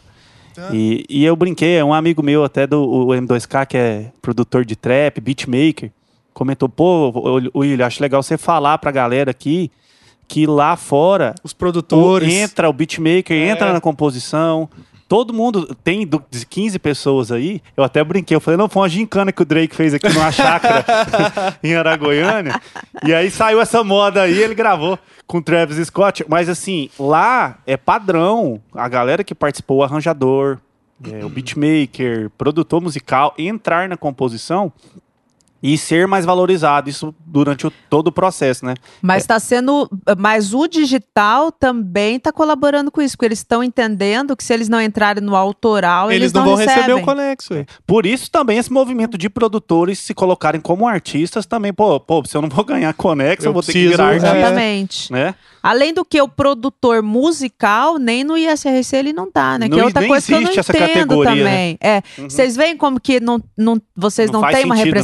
Representação? É. Não existe produtor musical, não existe Engenheiro de técnico de mixagem, mixagem, é, engenheiro de masterização. Não tem. Não existe no ISRC. A gente tem o costume de colocar o é uma É, é uma- um gato, né? É um digamos gato. assim, colocar o engenheiro de áudio como efeitos especiais É. para abarcar ali de alguma forma Pois no é. conexo. Em algum momento as categorias foram retiradas e porque vamos pagar só músico. Quando eu sempre quando eu pergunto na associação, é essa resposta que eu recebo. Mas eu falo, gente, não é muito melhor você co- deixá-los colocarem a- onde é foi que eles participaram mesmo, porque eles têm que ficar fazendo gato Uhum. e eles vão entrar no ISRC. Não tem, né? Para proteger, porque é, tem, um, é, tem várias justificativas para isso. Fala, não, é porque vem o empresário e coloca aquele. Ele Ah, é, o produto. Tá, Ah. gente, mas ele continua fazendo isso. Se ele mandar, ele tá bancando, ele vai falar, pô, me bota aí tocando timba. Colocando um E shake, pronto, bom entendeu? É. Vai entrar, não é por isso. Como a gente consegue ver o ISRC no ECADNet agora? Você entra lá no ecadnet.org.br, fonograma, você escreve, você vê todo mundo o instrumento que tocou. Dá até Uma vez, eu, vergonha, tem ISRC que a gente abre que uma vez eu tirei, é porque eu editava muita coisa lá no Damasceno, né? Aí, no Dieguinho Damasceno. A Mozão é editada lá. E aí, um dia, o Dieguinho tira um relatório pra mim. Na época, o Thiago Rossi ainda trabalhava com ele lá e tal, o Thiago da Abrams. E aí veio um relatório, um monte de música que eu produzi, que eu gravei, e tal. E uma música lá do DVD do Lucas no. A ori, da original, DVD é, O Destino, em 2014. Aí eu passando, folheando aquele relatório, um monte de página e tal. Nossa, tem uma tal aqui. Não, é brincadeira, a produção do Dudu Borges, né? Larissa. Não, tem essa Larissa aqui não. É, Larissa, não, Dudu- não tem nenhuma Larissa lá no Dudu, não sei o que. Eu fiquei bravo, rapaz. Eu, 20% pra Larissa. Meu Deus, É ó, a Anitta. só que eu fui ver, aí eu chamei aqui, ó, amor, o que que é essa Larissa aqui? Ah, essa é a Anitta. Eu falei, ah, tá, pode deixar. Deixa quieto. Não vamos causar É, confusão com ela, Mas não. Uhum. é muito interessante que quando eu vou dar treinamento, e aí às vezes ah, o compositor coloca a esposa pra treinar, Uhum. e quando é produtor fonográfico, que eu dou treinamento pra esposa, pra filha, entendeu lá? Quando eu abro o relatório pra explicar como funciona, a primeira coisa que a esposa olha é um por 20? É, 20 músicos? É, querida. É, vamos entrar pra ver. Esses dias a Lorena até descobriu que ela é parente da Joelma. Aqui a gente é olhando no relatório aqui, né? É, o sobrenome seu é igual da Joelma, né? Aí, ó. Pois é, mas, mas, assim, o, o- esse lance do relatório, ele é difícil, hein? Porque tem muita sigla, tem as rúbricas ali. É rúbrica ou rubrica? rubrica. Rubrica aí, ó. Rubrica. Tá vendo? É. Aí, cara, tem muita sigla ali e você acaba, se- de certa forma, se você não, não, não tá sempre ali lembrando. É, se você não é íntimo do negócio. É, pô, ô, Larissa, aqui 20%, o que que tá acontecendo, Larissa? Pois Pô, é, mas ó, eu, eu vou te dar uma dica. Hum. A dica chama a dica dos 5%. Ah, Você tá pagando 5% para associação para isso aí. Perfeito. Para você printar a tela, mandar para quem te atende e perguntar. Fala aí, o que, o que que, é que quer dizer essa sigla? Eu uso essa, essa técnica aí, inclusive, eu quero mandar um abraço pro Ítalo da Abramos, que eu sou filiado da Abramos. Nossa, o Ítalo é um É. amor de Eu- eu pessoa. chamo o é Ítalo uma de Bruno paciência. Sabia? Ah, jura? Juro, Oi, pergunta pra Ítalo. Porque Poxa. assim, quando. Hoje, assim, eu, já- eu já tive aí mais. Foi uma fase áurea. eu- não, mas assim, eu já tive uma época de mandar mensagem mais pra Bruna, assim, perguntar as coisas, mas hoje em dia a Bruna, né? Ela já- Não, o sarrafo dela já manda, tá lá manda. em cima. E aí o, o Ítalo, eu, eu- quando dá uns pepinos que eu não entendo o que, que tá acontecendo, eu- o Bruno Campos. Ó, me mas eu vou falar uma coisa pra você do Ítalo. Ah, O Ítalo deve receber muita mensagem, muito É. mais que eu de mensagem, porque é, é o acesso, Só minha né? mesmo, eu É. mando umas três por semana pra ele. E é importante você ter tocado nesse assunto, porque durante a pandemia, é, as coisas só se mantiveram no lugar, assim, eu acredito, por causa de pessoas que trabalham nas associações. Teve gente como o Ítalo, como o Tiago, é, eu sei que aqui em Goiânia vocês gostam muito do Leandro. Sim. É, e lá na minha associação também, é, em todas as associações, a gente costuma falar muito mal. Eu quero até deixar essa mensagem para vocês. A gente fala muito mal do ECAD, a gente fala muito mal das associações, a gente esquece que tem pessoas trabalhando lá dentro. Que, inclusive, a, na minha associação, na- eu- no momento eu estou no Socimpro, Sim. a gente teve final de semana que nós passamos. Eu, eu me lembro de sábados e domingos de ficar até uma e meia, duas horas da manhã fazendo ISRC.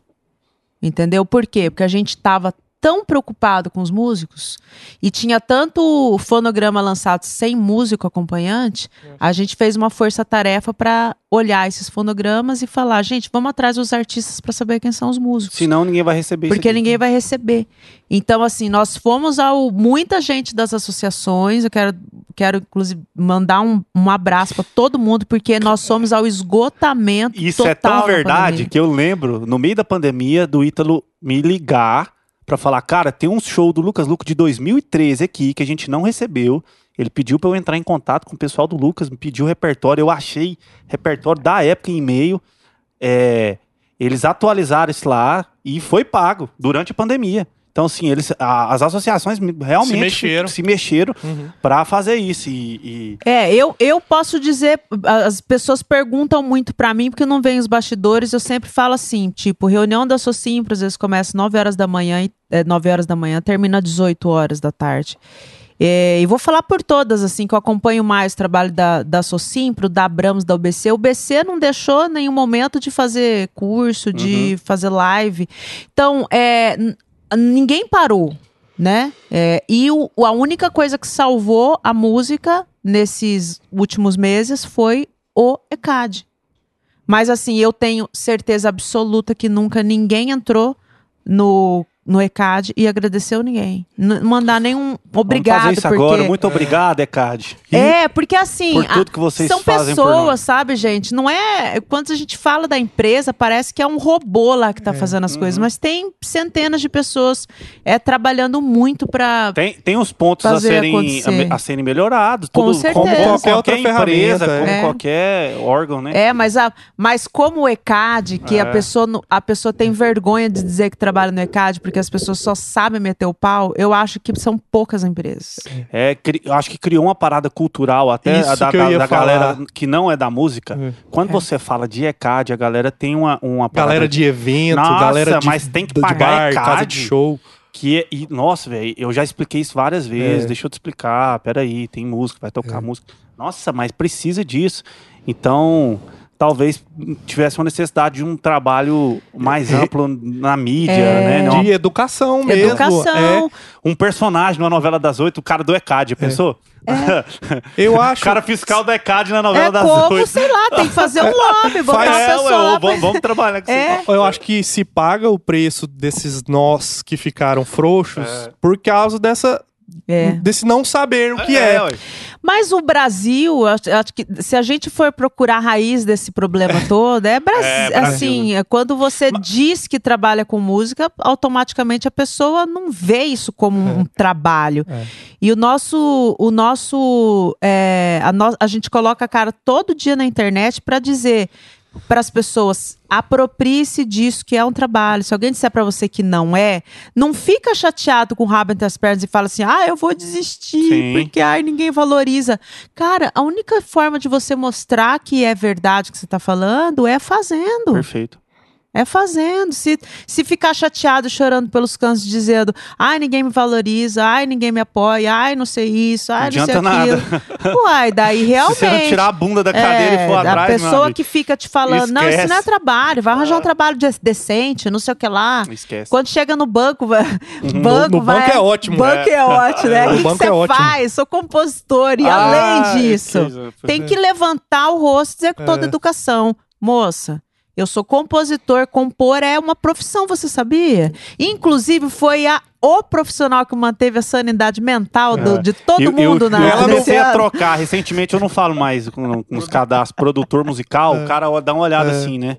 Produtor musical. Agora eu falo empresário. Ah, e o cara olha assim, ó. pois é. Ele Opa, não libera o financiamento, é, mas você eu é falei. Empresário? Você é empresário? Não, e o dia que eu fui tirar visto. Ah. Eu- Agora aí que você falou isso, eu lembrei. Senhora. Aí eu chego lá, você chega lá, já, já lembra como que é? Não, pelo Quando você amor vai de para os Deus. Estados Unidos? Eu tocava A violino. mulher com aquela cara assim, e ela fala assim: o que que você faz? Aí você fala. Aí você tem que explicar, né? Hum. Eu tenho uma editora de música. Aí eu falei, cara, E agora? ela não vai me perguntar o que que faz a editora. Ela não vai, ela não vai, ela não vai. Ela perguntou. Que que o que que faz? Nossa. Mas é, é, eu, eu geralmente coloco um texto pra eles lá, assim, né? Pra explicar que é publisher e tal. E daí eles entendem, bom, enfim. Não, o meu foi pior. O meu, quando a gente foi para os Estados Unidos de banda, que aí com banda é pior ainda, né? Que aí tem os papéis, ó. Você vai to você toca violino, Ah. você é backing vocal, você é isso, você é aquilo. E tarará, se não, vocês não explicar certinho, eles não liberam. Aí sobrou um violino pra mim. Você toca violino? Toco. É, você quer que você. O cara entendia de violino e começou. O que, que eu- você gosta? Eu falei, não, Paganini, né? Paganini é maravilhoso. Os caprichos ali. Rolou. Ah, é. Menino. Eu dei sorte que eu sabia o que eu tava falando, É, senão eu tinha. Porque eu vi lá é. na fila no dia, gente, assim, recusado, porque ela pergunta como que é. Fala Hum. pra mim, mas o que que você faz? A pessoa dá uma engasgada. Qual ela que é seu pau. papel na banda? O que, que você toca? Eu falei. Se não soubesse, meu amigo, tava enrolado. Pega lá e toca pra mim. Você Não, falar você o cara você tocar tira um uma moda violino, lá, hein? O cara tira um violino assim, ó. Ó, ele tá. Esse arco aqui, ele tá com um pouco mais. Então, faz aí um- uma pecinha É, pra mim. exatamente, Dá um muito bom. Meu Deus. Que loucura. Oh, mas aqui, ainda pra não. Pra gente fechar essa, esse lance do digital, Hum.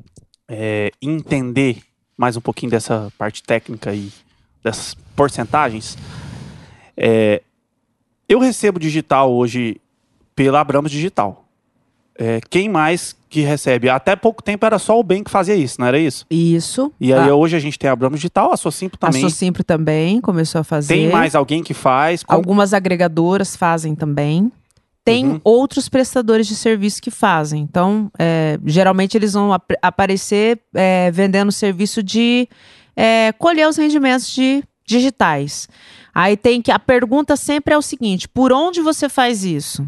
Uhum. Através da back-office. Aí você já sabe que ele tá... Todo mundo vai desembocar na back-office. É porque a Backoffice, ela é uma empresa da Argentina que lá atrás ela foi é, a- o, o, esquema- o ter- o território do Brasil é muito grande para se entender e pagar todo mundo. Então você imagina, a, o iTunes, a Apple ia entrar no Brasil para vender download.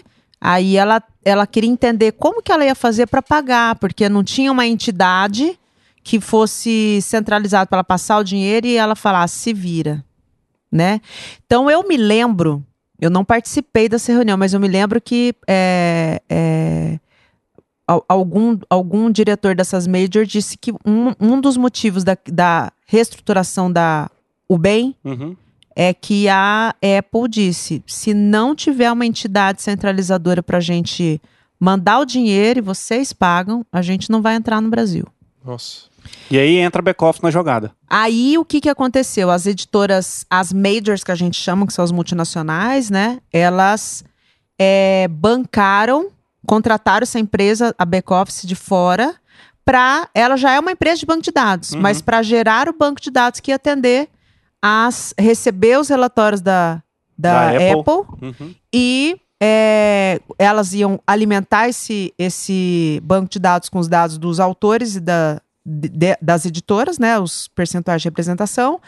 E aí as edi- o, o ABCOP faz isso. Ela recebe o relatório da plataforma, faz o matching com os dados das obras que estão lá dentro e volta a, a reporta para a plataforma o que é, qual é o percentual daquele valor que ela representa Uhum. né? Então, lógico, a back-office ela não representa 100% do que toca no Brasil. Ela faz o cruzamento dos dados e recebe ali, a última notícia que eu tive era em torno de é, quase 40%, não chegava a 40%. Então você vê, o restante do valor, ele nem vem para o Brasil. ele no fica lá fora, fica no meio do caminho. Não, fica lá na plataforma, Uhum. esperando aparecer Alguém. alguém, Alguém para vai receber. indicar. É. Exatamente. Então a back-office faz o matching e ela faz o, fala o seguinte: o relatório é esse, e aí a, a plataforma ela vai pagar as editoras. Então a, a, a back-office é uma empresa de banco de dados.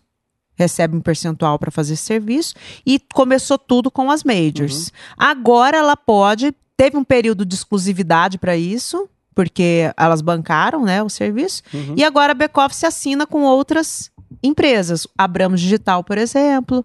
E tem outras empresas no Brasil, não sei quantas estão atuando Algumas no momento. por exemplo, a CD Baby. Elas fazem a direto. Tunicor faz direto, né? Se você subir Faz por lá, direto. ele já tô, marca É. aqui esse negocinho aqui por mais tanto. Isso. Upsellzinho ali É. maravilhoso. Tá, já eles arrecadar um pra fazem- você. Exatamente. Algumas multinacionais elas fazem direto essa parte do, do digital e pagam direto ali pelo sistema delas também. Eu não recomendo, eu acho que fica muita coisa de fora quando você tica a caixinha ali, mas porque, por exemplo, um serviço que a editora faz, serviço de olhar a programação da TV para pagar a sincronização pro compositor. Uhum. Eu não sei se a agregadora faz esse serviço. E suporte, né? Você não tem, às vezes, com quem Suporte, falar. quem Você ligar. manda um e-mail, você manda um e-mail. é. aí- E querendo ou não, quando você tica na casinha, você tá fazendo uma edição, né? Perfeitamente. É, E às vezes você, optou por não editar e aí você ticou na casinha e eles ficam com 30% muitas vezes. E a percentual E da você editora não era leu, 25%. né? Você não leu termos e condições. E geralmente É. em inglês ainda, você, rapaz, eu não vou traduzir esse negócio aqui, não. É, mas pra I algumas- agree. Você só é. põe o I agree lá e o pau Isso. tora. Mas para algumas pessoas, para algumas pessoas funciona. É, se não tem um catálogo muito grande. Isso, dependendo do momento É. da sua caminhada, sim, É. pode ser uma Mas já ferramenta. aconteceu um caso comigo de uma dessas agregadoras que faz esse trabalho. Um dia o com- meu compositor falou: é, a minha música tá num filme. Eu falei, como Se a assim? minha vida fosse um filme. É, minha música tá num filme assim, assim, assim, tem uma cena assim, e daí começa a tocar minha música. Aí eu fui assistir o filme, vi que era verdade, Filme nacional? filme nacional. Hum. E aí eu fui atrás. O que, que aconteceu, né? Aí eu achei a produtora, mandei um e-mail pra produtora, e a produtora falou: quem nos autorizou foi a agregadora. Aí eu fui com o compositor e falei: Amigo, a agregadora autorizou. I agree. Onde você assinou? I agree, exatamente. Eu concordo. Eu concordo, pode fazer Ele o que foi lá quiser. e fez o quê? Ele subiu o fonograma dele, o lançamento dele. O cara passou o carro pro nome da, É. da, da agregadora, casa, É. menino. Não, ele subiu o lançamento dele, aí fez todo. Colocou lá a previsão do lançamento, os dados do artista, Bonitinho. tá tudo bonitinho. Chegou no final, selecionou lá pra onde que ia distribuir. Aí quando tem aquela, aquela opção, eu acho que aquilo devia estar em outro lugar, confunde muito, né? É, Você quer também que a gente cuide do autoral? Aí ele clicou lá assim, né? É, é, e aí nisso Amigo, não te julgo. Todo mundo já. é, não, não julgo. Por quê? Porque eu fui no sistema pra ver como funcionava. Eu- Aham. Meninos, eu né? tudo É. eu faço. Tudo eu faço. A pessoa fica reclamando, ah, é porque lá na agregadora tal. Não vamos falar nomes, né? Mas fazer- Lá na agregadora tal, eu não. é, quando a gente vem um e-mail da. Vamos supor que eu tô liberando uma música pra você. Certo. E quem administra minha editora é a Warner. Uhum. A Warner, quando você fala, ó, eu quero gravar Meteoro. Meteoro não tá mais comigo, tá na editora Sorocaba, mas vamos supor que estivesse. Uhum. Aí eu vou lá e peço autorização e a Warner te manda e fala assim: ó, Elibaldo, você pode gravar, os dados do compositor são esses, e você pode subir nessas plataformas aqui, ó. Hum, Tal, tal, tal, tal. Aí, o que que eu recebi de reclamação? Quando eu mandei autorização da Warner, o artista disse assim: no plano free, eu não consigo marcar. Já Ah. fica ticado automaticamente. Dentro do no seu login lá da agregadora, Sim. no plano grátis, você não É, desmarca. aí eu falei, então temos um problema. Por quê? Porque quando a editora autoriza, ela fala pra você que essas aí, ó, em chinês, não pode, porque não tem convênio. Uhum. Você não vai receber autoral. Vai Aí, tocar lá, ninguém vai é. Aí eu fui fazer uma conta, né, pra entender o que, que ele tava falando. Então, muitas vezes eu faço isso. Eu, eu, eu vou lá e me coloco, e daí eu printo a tela tal, mando lá para o bem. Resolve. Entendeu? Esse caso que você tá falando aí é fictício? Ou é real? não, é, É real. fato venéreo? Fato venéreo? É, Não, eu só, eu só trabalho com realidade. Mas deixa eu te fazer Não uma pergunta, já, já que você tocou nesse assunto, tem uma curiosidade minha. Ah, É, até porque a Pé de Amora Records é a editora que mais cresce no, É, no, no- no setor bueno. é, aqui na quadra. Aqui nessa região. É, a sua editora tá na- realmente na Warner? tá na Warner Warner. Chapel? Warner Chapel. Chapel. É. É, qu- qual que você julga, não sei se você pode falar isso, a vantagem de estar numa major? É, Tá. Vantagens, prós e contras. O sistema, né? Porque tem Uhum. muitas coisas que quando você é uma editora pequena, muita não, tudo, você faz Os manualmente. grandão não perdem dinheiro, né? Eles, eles contam até as moedinhas. É. Aham. Então, por exemplo, sincronização é um trabalho. O que, que é sincronização? É TV, é toda né? vez que toca na TV, é, vem uma planilha para editora, você encontra lá, é, vê a, a- a- tem uma tabela. Quando é performance é tanto, quando é background é tanto, quando é fundo musical é tanto. Você vai receber isso do ECAD, vai receber isso via editora também. Uhum. Aí a editora faz o quê? Ela recebe a tabela toda semana e olha lá numa tabelona de Excel onde que estão as obras dela e vai fazendo as autorizações uma por uma para emissora de TV. Isso não é Globo, SBT, Record, Band, não é Globosat. Tudo. Tudo. Então tem CNT. às vezes é do- você passa a semana checando isso, tem que ter um funcionário para fazer isso, porque os relatórios são gigantes. Aí você tem que ficar lá procurando seu editor um por um, né? Enfim. Ou seja, essa sincronização ela, Ela é, é- Isso assim, manual. ela é artesanal. É, é Ela artesanal. Aí quando você vai para uma major, a major pega o relatório num, num arquivão que chama, a gente chama de CWR, eu vou explicar para vocês o que é, joga dentro do sistema, o sistema depura e já Ah, automático. achei que tinha uns paquistanês, uns três indianos. Não, Não. não. E para fazer um sistema para que leia esse arquivo, é muito caro, porque é o arquivo padrão que as editoras e as gravadoras usam, CWR. É como se fosse um zipadão. Entendi. Uhum. Então, ou seja, é, partiu. Ô, Ítalo, depois eu vou te ligar aí pra É. nós trocar. Mas, ó, tem que fazer. aí, né? É, tem que fazer Pra dar- conta, né? Você Sim. tem que fazer conta, porque assim, no começo, compensa você aprender, olhar os relatórios, Até pra entender até como para entender. funciona. Depois É, que você vai ser administrado, você tem que passar, Sa- saber do que passa a reclamar. cobrar, né? Uhum. E nós somos uma editora, quero mandar um beijo aí pro Felipe que atende a gente, a Uhum. Elisa e todo mundo da Warner, que a gente dá muito trabalho. Assim, a gente, Aham. a gente olha, cheque, olha relatório e não sei o que, e Nossa, pergu- imagina a Bruna perguntando pra mim Esse é ó, o irmão. seu trabalho, Gente, é? mas não, É. não. Eu, eu, eu- se o Felipe assistir essa, essa, É. esse podcast, ele não vai. Ele sabe que não sou eu encrenca lá, é meu irmão. eu sou tranquila. Quando eu mando mensagem é de vez em quando, mas é, tem que ter o- uma equipe de apoio que entenda e que te ajude, né? Não, pô, com certeza. E é muito detalhe, gente. É, a gente tá falando de um- uma modalidade de recebimento, mas nós temos licenciamento, Tem vários, né? comercial. Eu lembro uma vez de, de ter tocado uma música, música que eu produzi. Olha, olha que situação. É, a Vai Vendo. Entrou numa propaganda do Banco do Brasil. E tandarandandan, uh, tandar- era um background, mas não, não Excelente. cantava a letra o da música. arranjo. É. Aí, isso é sincronização, né? É, na propaganda, É. a gente chama de licenciamento, né? Licenciamento, perfeito. Aí eu, pô, mas isso aqui é do arranjo, não era a, a, a música do cara, não tinha isso aqui. Né? E eu, pô, pandanda, o pandanda, Na obra, é não tinha. nossa. né? Melodia que a gente. Falei, será que eu tenho direito? Eu entro aqui, não, mas eu não sou autor, né? Vai só É. no autoral nesse caso, né? É, va- não. Quando, se- ah, não usou o fonograma original. Não. tá, autoral. Foi, a música foi Fizeram feita uma novo. versão, Uhum. mas aí, pô, aquela melodia ali eu fiz, cara, sabe? Fica um negócio meio assim, você fica. Mas você fez seu arranjo em cima da melodia da música, Não. né? Esse Tandana não é a melodia do que, o- que os Ah. compositores mandaram, é uma intro que pô, a gente criou. Então fica um negócio meio assim, pô. Não, Por isso hoje- que você tinha que ter entrado É, no autoral. Cara, Porque, eu pô, valorizo muito hoje, É. assim, eu já Aham. tive outro pensamento, assim, quando meus compositores falavam, ah, o DJ vai fazer um negócio e vou passar uma, um, um, um percentual pra ele. Não vou passar percentual pra ele, não, ele não sentou aqui pra fazer a música comigo. Hoje eu entendo, principalmente com o advento do, da pisadinha, Uhum. é, o Tecnobrega, que eu já, já curtia muito, era, Uhum. era, era, gostava de ouvir, o, o trabalho do arranjador e do produtor musical no, Perfeitamente. no- na produção. Porque é, e às vezes eu, eu vou ouvir a 50 mais ali do Spotify e tem um funk Uhum.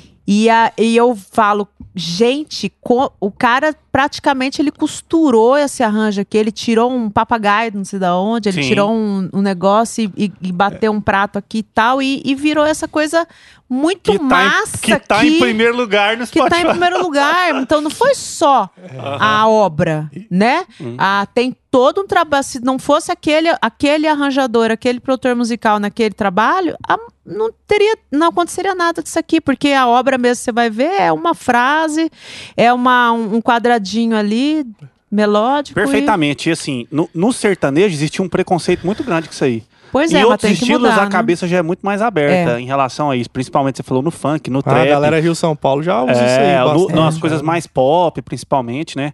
No sertanejo ainda é uma parada a ser desenvolvida, digamos assim, né?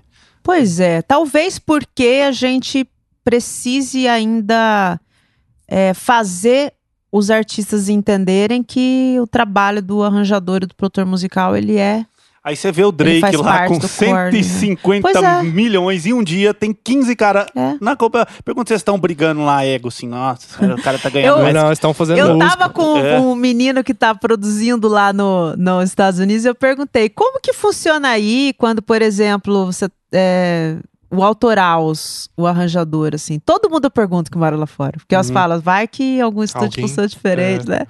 Não, aqui é assim, ó, eu tô sentada ali na minha cadeira. Se o cara virou pra mim perguntar pra mim o que que eu acho, Entrou. entrei. Deoli falou aqui semana Falou. passada que sentou com o Prince Royce, tinha um cara na sala, o cara deu uma frase, tá na música. Tá na música e ninguém fica discutindo Né, não percentual, tem- não. é. Entrou um cara, passou um pano de chão. Não... É. Mas você sabe quem que me falou Assoviou, isso? Que bateu- já tem esse Ah. pensamento? Então é uma, uma fagulhinha ali. Uma vez o Danilo Dávila.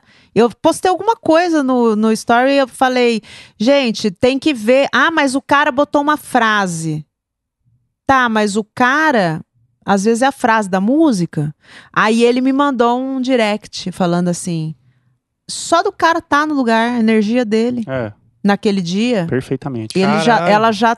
É, aí eu falei, olha, isso é importante. Que porque mentalidade. é a energia dele naquele dia. Porque muitas vezes tem um grupo de composição e você não tá bem sempre pra compor. Sim. Então tem um dia que você não vai colaborar e você vai falar assim, não precisa me colocar não, mas vai ter um dia que o seu parceiro também não vai estar bem. E ele tá ali, você tá vendo que ele tá com algum problema pessoal, e mas ele tá ali com você, dizendo assim, Willy Baldo, Vamos faz aí, fazer, hoje eu não tô é. legal, mas nós marcamos de compor, vamos até o final, então vou ficar aqui com vocês dando um apoio, entendeu?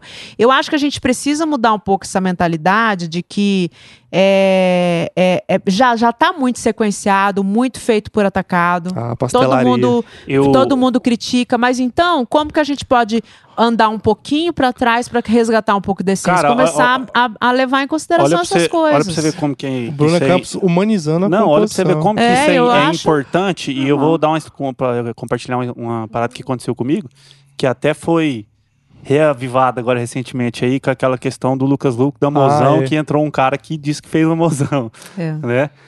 E a Mozão, eu não fiz nada na Mozão. Eu tenho 20% dela. Justamente por, por, por essa questão que a Bruna tá falando aqui. Eu ia todos os dias pra casa do Lucas compor. E a gente tem 50, 60 músicas que a gente fez junto. A Mozão, ele acordou com ela pronta e me mostrou. Sei lá se foi alguma inspiração divina. Pá, cara, tô com isso aqui, ó. O que, que você acha? Eu falei, cara, tá, Tá perfeito, é isso. Ah, talvez mudar um acorde aqui. um- Sim, um detalhe. Quando a gente foi editar, nessa época a gente editava na Damasceno, quando a gente foi editar as músicas lá, o Lucas falou, edita todas e dá 20% pro Libaldo, até para as que ele não que ele não participou. E nessa, numa dessas estava Mozão, Aham. que foi uma música que mudou a carreira do Lucas e, e que também foi uma das músicas mais tocadas em 2014. Então, para você ver como é, eu fui valorizado nesse momento de só de estar ali, de somando, né? E é difícil, porque tem muita gente que não consegue enxergar É. isso. Pô, o cara fez a parte. é, a- a- a- na verdade, a, a minha luta diária é mostrar isso, elementos Poder dos musicais, melodia, como isso. eh, Nós estamos falando de fazer música, gente.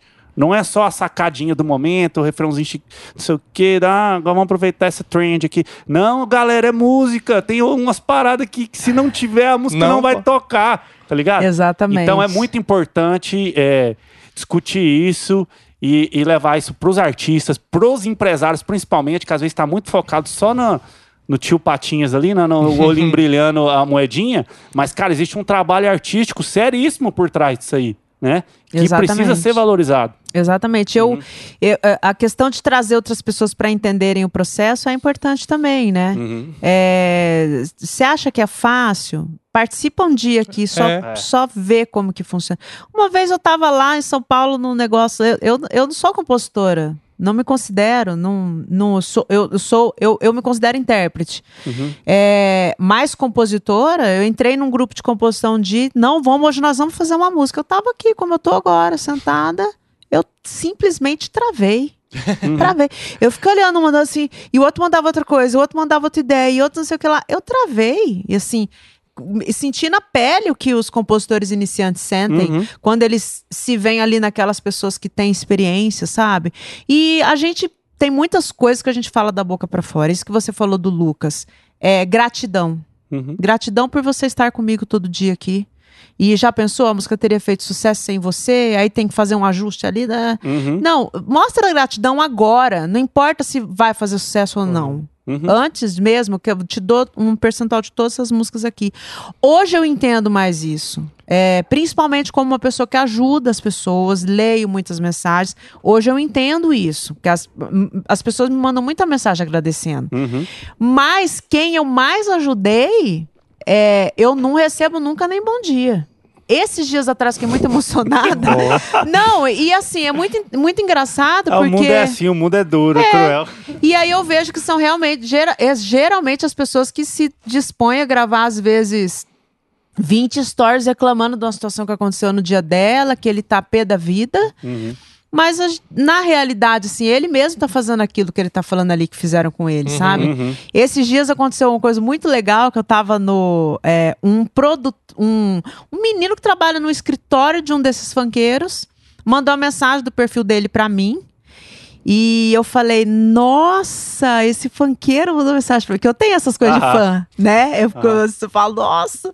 E aí eu peguei e respondi. Aí o menino do escritório me mandou mensagem é, no WhatsApp. Conversamos, tirei algumas dúvidas, chequei o digital, vi que tinha dinheiro para receber, não tinha editora envolvida. Ele falou: vou editar aí na sua editora. Eu falei, tá bom, fiquei feliz da vida, Uhum. assim, ó.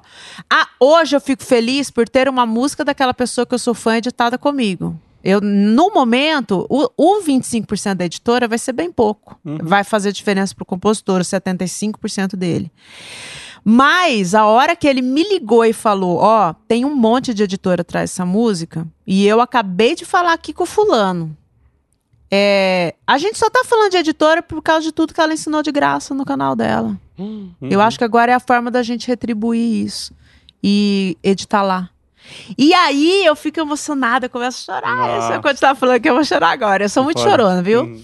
E eu falo, você Ela acha vê, que né? nós também somos. Daqui a pouco, se você, se você começar, você der os começos, a gente Não olha pra mim, então. aqui. Todo Não. mundo na internet já me conhece, É. que eu sou muito chorona, eu começo a chorar com, vendo a história da pessoa, sabe? Eu acho que a gente tem que humanizar um pouco, Hum, com certeza. porque isso tudo é automatizar, robotizar e tirar a emoção e, e não valorizar o trabalho do, do colega. É, tira a graça do processo totalmente, sabe? Eu acho que de vez em quando você tem que parar, tocar umas músicas e Estudar outras estudar outras coisas. coisas, sabe? Ficar stalkeando o povo na internet. Eu faço muito isso. Às vezes eu tô com a cabeça cansada, eu vou lá no Instagram e fico olhando os, os babados, assim. Eu, eu vou esquecer assim que eu fechar. Sim. Mas pelo menos eu fiquei um tempo sem fazer isso, ou eu vou escutar uma música, eu vou cantar alguma coisa, sabe? E ser grato acima de tudo às pessoas que estão te ajudando. Não é lá na frente, sabe, gente? É hoje. É agora, é a todo momento você tem que demonstrar gratidão, sabe? Então, Perfeito. É, você falou dessa questão de do, do- da galera ser grato por antes de tudo, ele só tava falando de editora por conta do, do conteúdo que você entregou entre aspas ali de graça, né, no seu canal. E eu queria também aproveitar esse momento para agradecer você, porque é, antes de ter esse, esse Esse boom. boom de marketing digital e produto, taraná, você já tava fazendo conteúdo lá, tipo, o YouTube ainda era é, era mato, né? Isso aqui tudo quando você A chegou. Tava com, a- com, a- era com, a- com a foice ali, ó, carpino, eu lote. tava e escutei cada coisa, menino, na época, que você não imagina, que hoje vocês não precisam escutar também. E não, mas assim, é, é, tô- os primeiro, o primeiro contato que eu tive com, com essas informações foi através do seu canal. Então, eu acho que a gente tem que agradecer mesmo, de verdade. E você tá fazendo esse trabalho e tá dedicando e, pô, que isso. Obrigado. É, por um tempo eu queria chegar em você, produtor. Queria chegar nos grandes, queria chegar num, num grande compositor, sabe? Agora o meu objetivo mudou um pouco. Eu quero que ele já saia de casa sabendo fazer as coisas. Uhum. Entendeu? Porque por muito tempo eu tive que fazer conteúdo para corrigir os problemas do mercado da música. Porque não tinha informação também, Não né? Então tinha. começava quando a parada tava grande. Exatamente. Aí você tinha que tentar consertar. Agora eu tenho a oportunidade de pegar o compositor no começo da carreira e trabalhar até a cabeça dele. Uhum. Isso é sensacional. Eu falar, para de ser vaidoso, porque a vaidade não, nada mais vai te atrapalhar mais do que isso.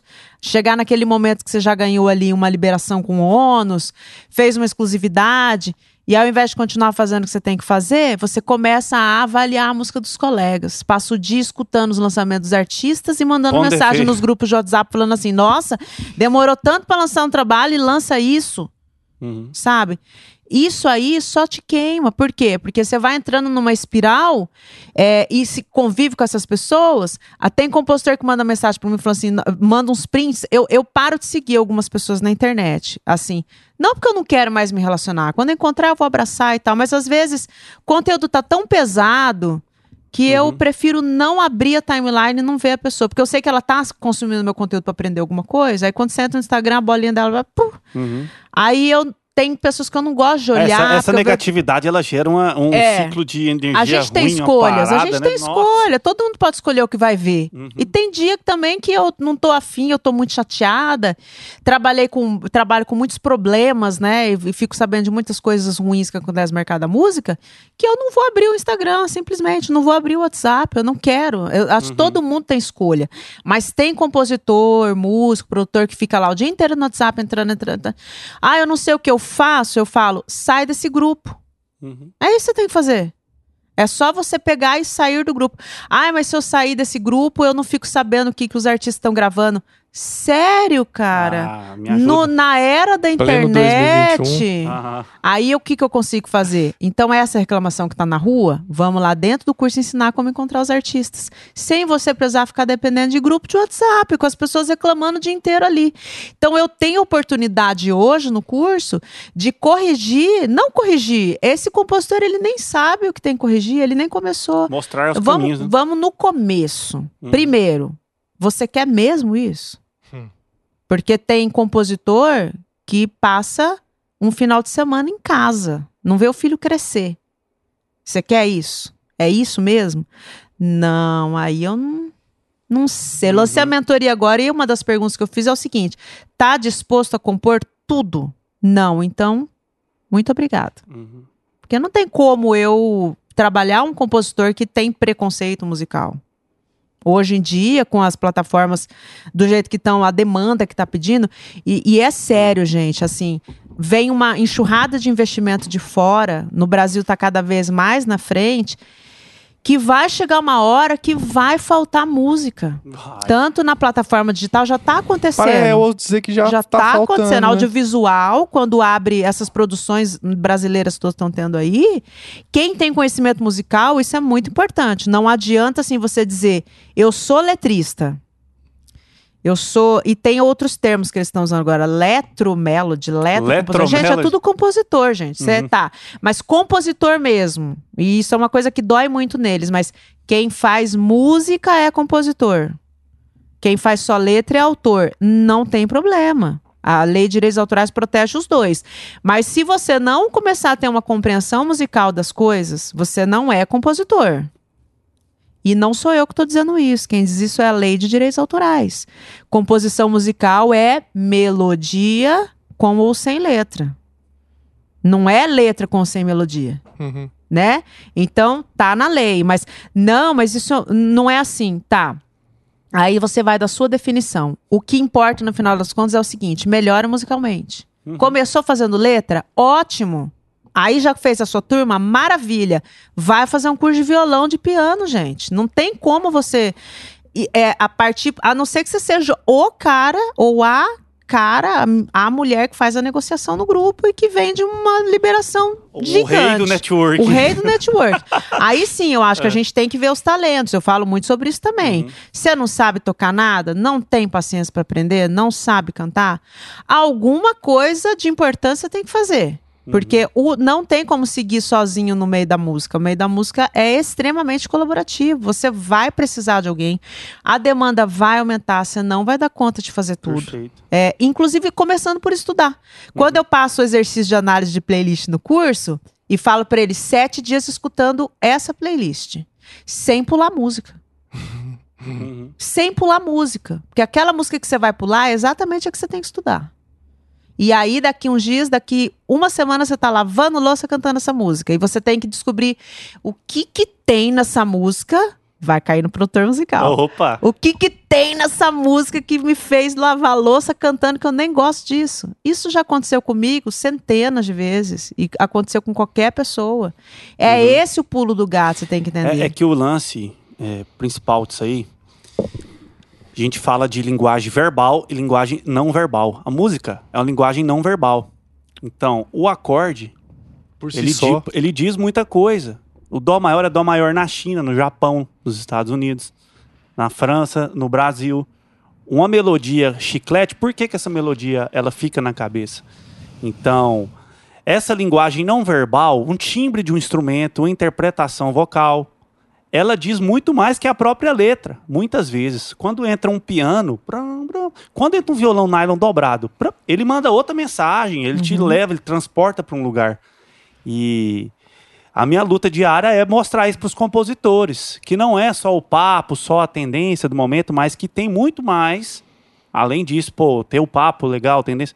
É uma, é uma parada bacana, tem que ter, mas tem mais 10 coisas que a gente precisa ver. Quando Sim. você entender isso tudo, você vai ter um arsenal de ferramentas na mão e ninguém vai te parar, porque você vai estar preparado para fazer qualquer coisa, né? Exatamente. E, quer que eu quer compor é, uma parada segmentada? Top. É.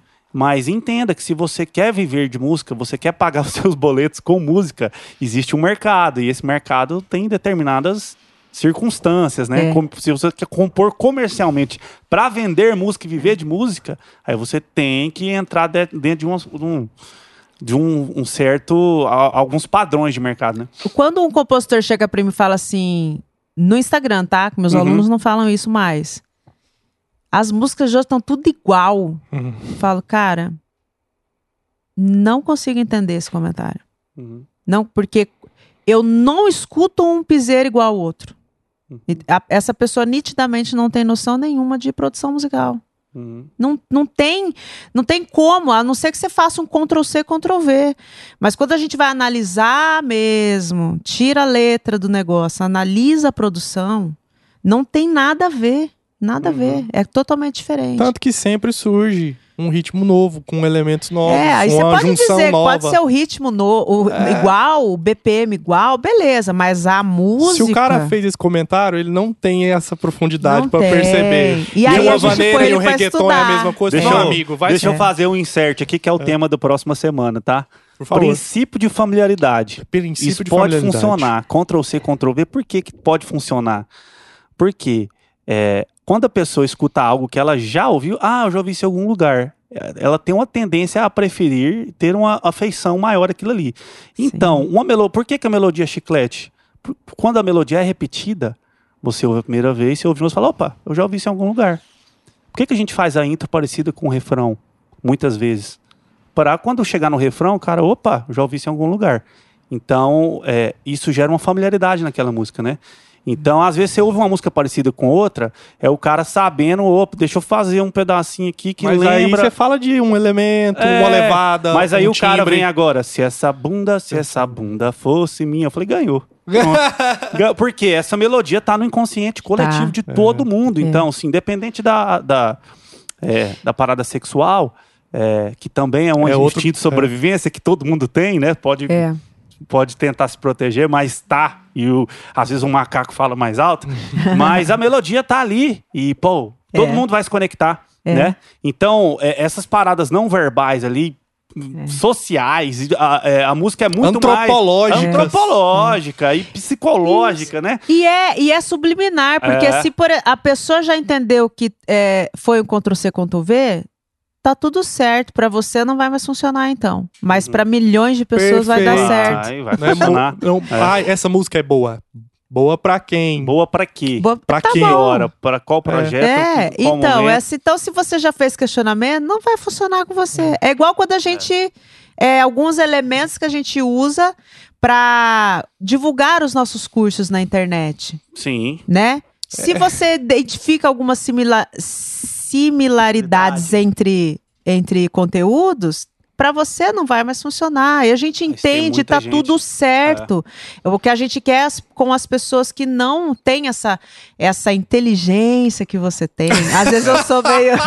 Às vezes eu sou meio irônica. É porque o assim. cara já- Quer dizer, eu, eu sou muito irônica muitas vezes, É. né? Aí a pessoa chega lá e fala assim: Nossa, essas músicas aí que você tá falando são uma porcaria.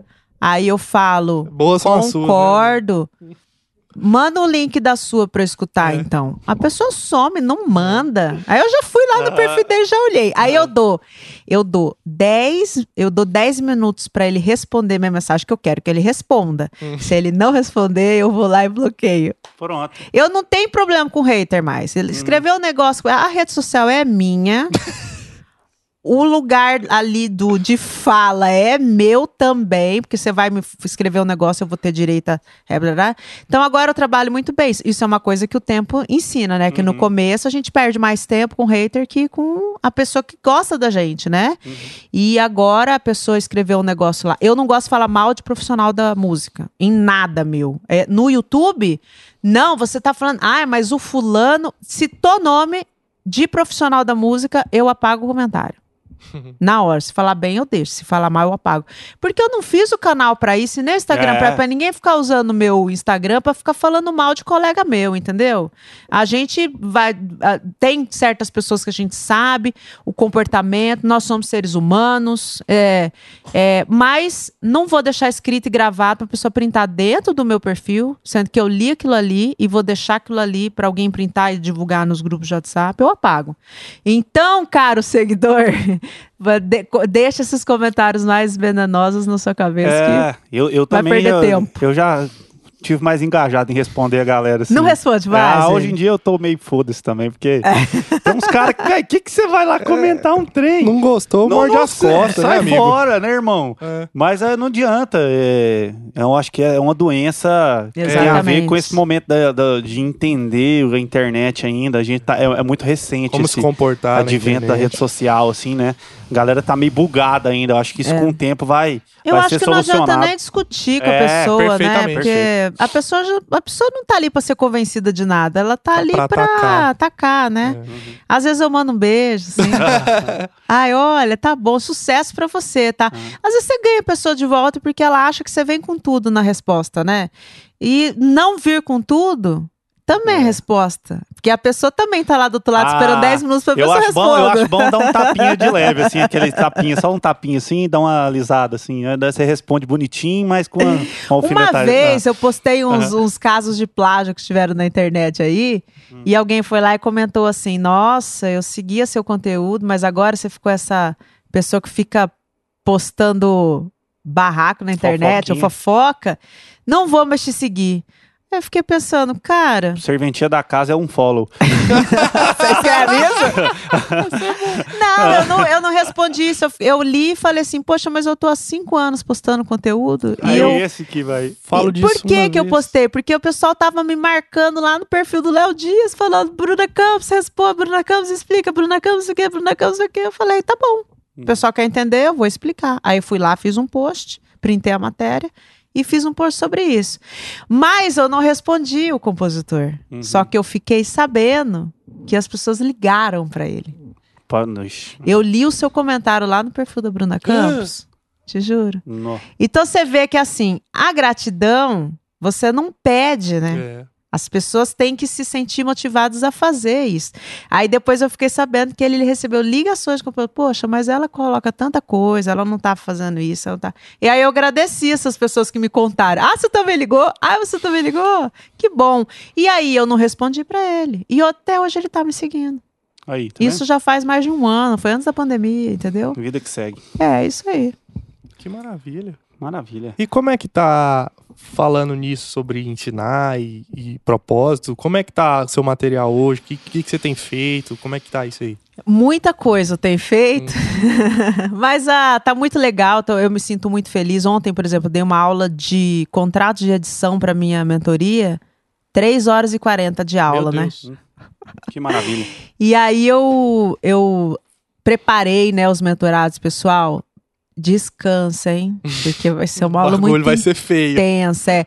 E quando eu terminei, eu falei: esse sentimento aqui que é bom. Eu tô assim, pregada de cansado. Mas é um cansaço diferente, sabe? É um cansaço do- de três horas que você ficou é, explicando um contrato de edição esmiuçadamente, né?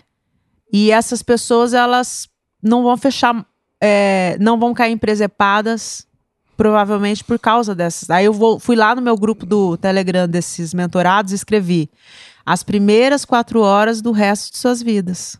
É mais ou menos isso. Porque a partir de agora você nunca mais vai assinar o contrato de edição sem ler. Então, isso pra mim tem muito valor hoje. Então, hoje eu tô muito compromissada em fazer conteúdo pra internet continuar, né? Porque eu já tô num processo, pra mim, assim, é tipo respirar, né? Basicamente. Ah, eu, inclusive, no começo ela já deu uma aula pra gente aqui, porque é, produção de conteúdo aí firme, constante, Ah, é? consistente há quantos anos já? Mas, Um- ó, eu um- tenho uma equipe muito boa, É. né? Quero mandar um, um, um beijo aí, encabeçando a equipe, o Hugo Zucarelli, que é o meu produtor, assim, que é basicamente é a, é a minha cabeça espelhada. Uhum. que entende como que eu falo, entende como eu gesticulo, entende a Gabi Moura e o Márcio Corona que estão mais ligados a mim. E tem mais umas umas 8, 10 pessoas por trás trabalhando para fazer edição de vídeo. Então não é fácil, sabe? Uhum. Às vezes, quando a gente abre turma, a pessoa vê o valor do curso e fala assim: nossa, fez isso tudo para vender curso. Não, eu fiz isso tudo para manter a família de 10 pessoas que trabalham comigo Uhum. né? E tem uma estrutura muito grande para atender tudo isso. Eu tô indo para a 12 segunda turma, que eu acho que isso é é muito gratificante para mim. É, provavelmente eu vou virar o ano com mais de 2 mil compositores que começaram a profissão entendendo como faz tudo certo. Isso para mim não tem preço. Uhum. E não são 2 mil compositores. São 2 mil e mais todos os grupos de composição onde eles fazem parte. Porque o que eu ensino ali dentro, eles chegam no grupo de composição e ensinam para outras pessoas que não fazem o curso. Uhum. E a gente cria uma. a a- corrige o mercado onde ele está falho. Então começa ali, né? Então hoje eu estou muito voltada no curso Compositor Profissional, que é o meu curso. Temos uma comunidade fechada, que é a Compositores em Crescimento.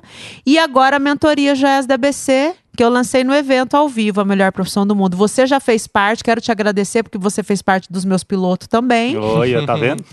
E eles gostam muito de você. Uhum. Assim, eu sempre menciono o seu trabalho. Quando sai alguma coisa sua, eu, eu é, coloco lá é, é, um- post, faço na comunidade post do seu trabalho, pessoal estudar, entendeu? Uhum. É, tem alguns produtores do Brasil que são queridos para nós ali dentro e, e eles têm que entender que não é a panela, é que a gente vai fazer vínculos, amizade. Perfeito, perfeito. Ele vai fazer vínculo. Então, é, você vai criando esses vínculos. Não quer dizer que porque eu nunca fiz um conteúdo, por exemplo, com o Dudu Borges, que é da minha cidade, Uhum. e que eu não goste dele, ou que. Não, é porque a gente vai estabelecendo vínculos, e mais cedo ou mais tarde vai acontecer alguma coisa junto, e o mercado é cíclico. Uhum. Então vai fazendo, uma hora é, gira, né? Uma vez eu escutei alguém falar que o, o mundo não tem quina, né? Ele vai voltar onde você tá, entendeu? Cara, o mundo não tem quina, o é mundo muito não bom. tem quina, ele Tem gente que Né? fala que tem. É, daí eu lembro, eu lembro Uhum. do. Esses dias eu assisti de novo, muito louco, gente. Façam Uhum. isso. O show de Truman. Nossa. Eu assisti de novo, porque eu assisti lá atrás. Aí eu falei, cara, eu vou assistir de novo esse filme. E aí você, depois de muitos anos, cara, Uhum. cabe... aí ele chega, né, no final, Ah. assim, pum, ele sai do barco e sobe uma escada, assim, né? É muito doido, porque aquilo é o que a gente tá vivendo hoje, né? Essa, essa necessidade de aparecer, de tudo filmado, tudo documentado. E quando nós assistimos esse filme, ninguém falava que a gente já tá vivendo hoje, Não. né? Você vai tomar um café que você vai. Ah, Pera, deixa eu pegar Esse aqui o dia, Instagram. esse e dia vou eu, eu tava pensando até no que é mais recente, o Truman já deve ter uns 20 anos, né? Tem. Ou até mais. Tem mais até. Mas, Mais de 20 anos. mais de 20, né? E Aham. é atual caramba, né? Vários, tem vários filmes que você pegar assim.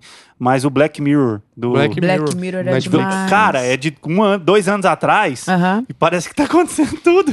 que os caras falam, tipo assim, é. em um ano, pro, do ano pro outro, você fala, velho, os caras falaram que tá acontecendo. Sabe outro filme que eu queria É indicar loucura, também né? pro Ah, pessoal, que é boa. muito interessante? Feitiço do Tempo. Vocês lembram desse filme que o cara Não. todo dia acorda no dia da marmota? Não, não tô Você lembra desse filme? Ele vai fazer uma matéria, todo ano ele faz essa matéria numa cidade do interior, que ele vai filmar o começo do inverno no dia da marmota. E aí ele é um super jornalista, mas fica muito, muito contrariado de filmar esse dia, né? E Uhum. aí ele vai lá e filma, aí o, o prefeito abre, a marmota faz um negócio lá assim, dizer, começou o inverno. Aquelas festinhas de interior dos Estados Unidos, Sei. sabe? Aquelas cidades bem peculiares. E aí ele dorme e quando ele acorda no dia seguinte, É ele o tá de dia. novo no dia da marmota. Todo dia. Todo dia no dia da marmota. Não consegue Nossa. sair. Chama Feitiço do Tempo. E eu fui assistir esse filme porque a, É antigo também? é antigo também. Ah. É com. é, gente do céu, procura pra mim aí, mas eu- é um ator bem. Bill Murray é o Uhum. ator principal. E eu, esses dias, eu tava com um sentimento assim ali. É, antes da. pan- na- Ali quando começou a pandemia e tal, sabe quando parece que você tá todo dia no mesmo dia? Nossa, total. Pandemia feelings, esse aí rolou. Cara, eu falei. Durante uns meses, assim. Gente, parece que eu já vivi, parece que eu já sentei nesse lugar com essa xícara aqui e Uhum. tal. Então, e, e aí, quando você começa a sentir muito isso, que tá na hora de mudar alguma coisa na Uhum. vida, né? E tem gente que não consegue, aí vai ficando deprimido e tal. Eu falei, tem algum lugar que eu vi essa sensação de que foi, de que foi, de que foi. Aí fui lá, Feitiço Achou do Tempo. filme. Então eu tô Uhum. assistindo muito filme antigo, Boa. é, geralmente com sensações, porque é impressionante como o autor Aham. né?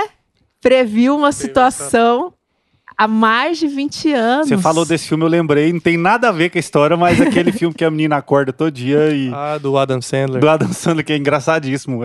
Ela É. acorda É. todo dia sem, sem é que é? memória, né? Como é que é o nome? daquele Ah. filme? É com a Cameron Como se Diaz? fosse a primeira É, vez. como se fosse a primeira vez. Ah, o E- cara reconquista a mulher todo dia. Tem, um, É, é com a Drew, é, É. Exatamente. tem um, um tchan, eu gosto muito desse também. Esses filmes de falta de memória é, É. bom demais. Um Dia de de Fúria. no tempo. Já assistiu Um Dia de Fúria? Nossa, um dia de fúria a gente estuda em psiquiatria na Um dia faculdade. de fúria que o cara surta, né?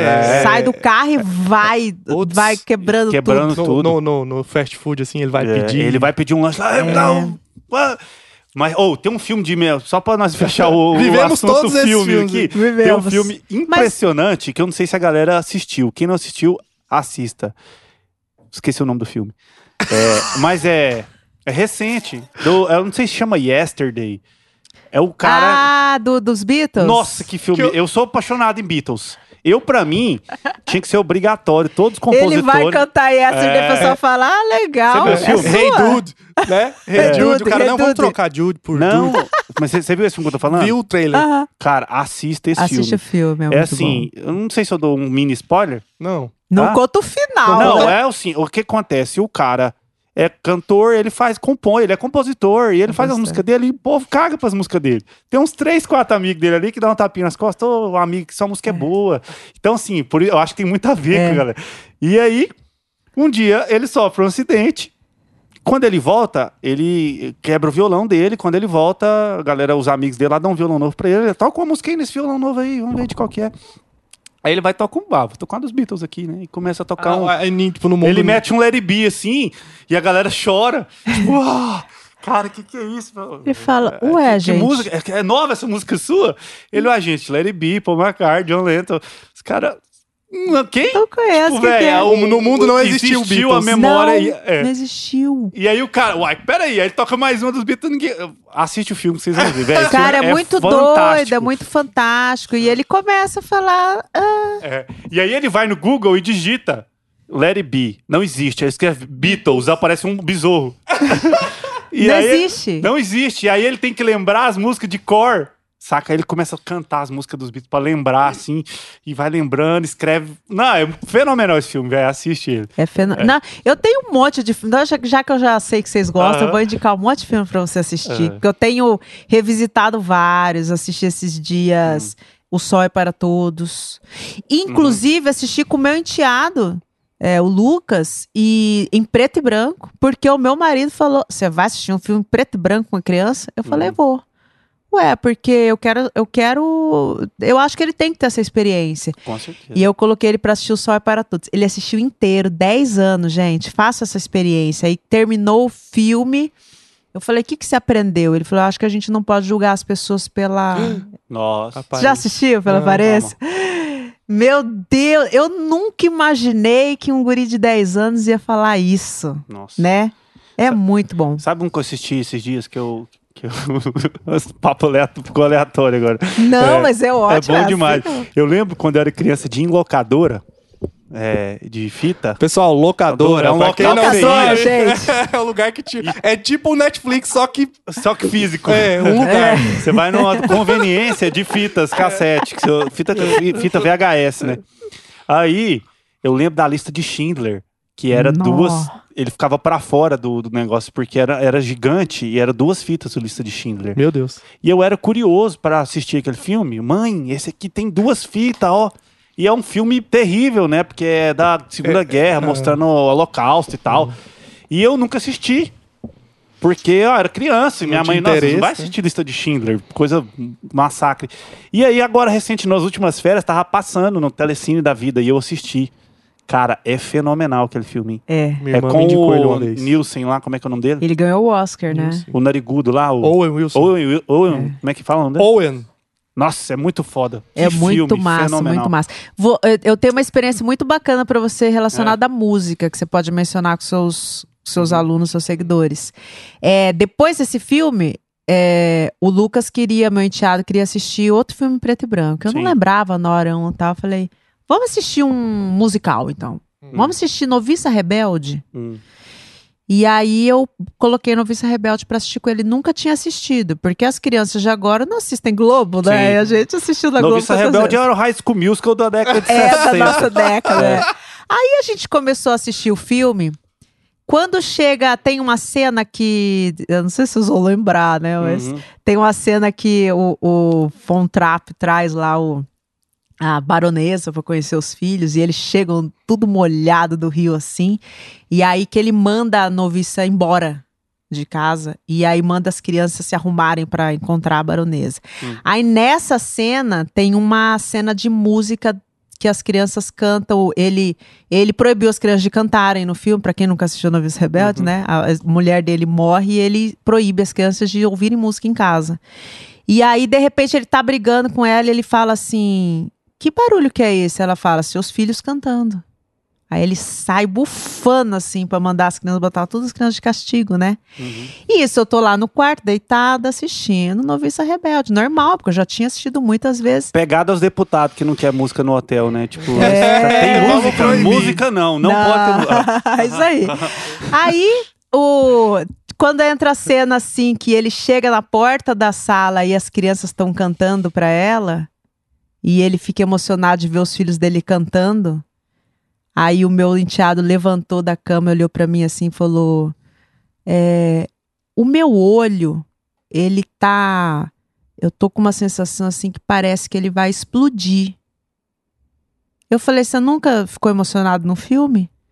Pode chorar. Aí ele deitou assim, o olho. Nossa, que foda. Chorou. Hum.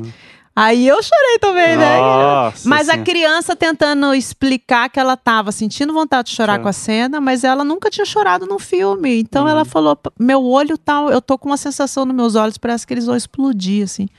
Eu falei: você tá emocionado, chora. Chora, meu filho. Aí ele Lava deitou a e começou a chorar. então, assim, você vê, né?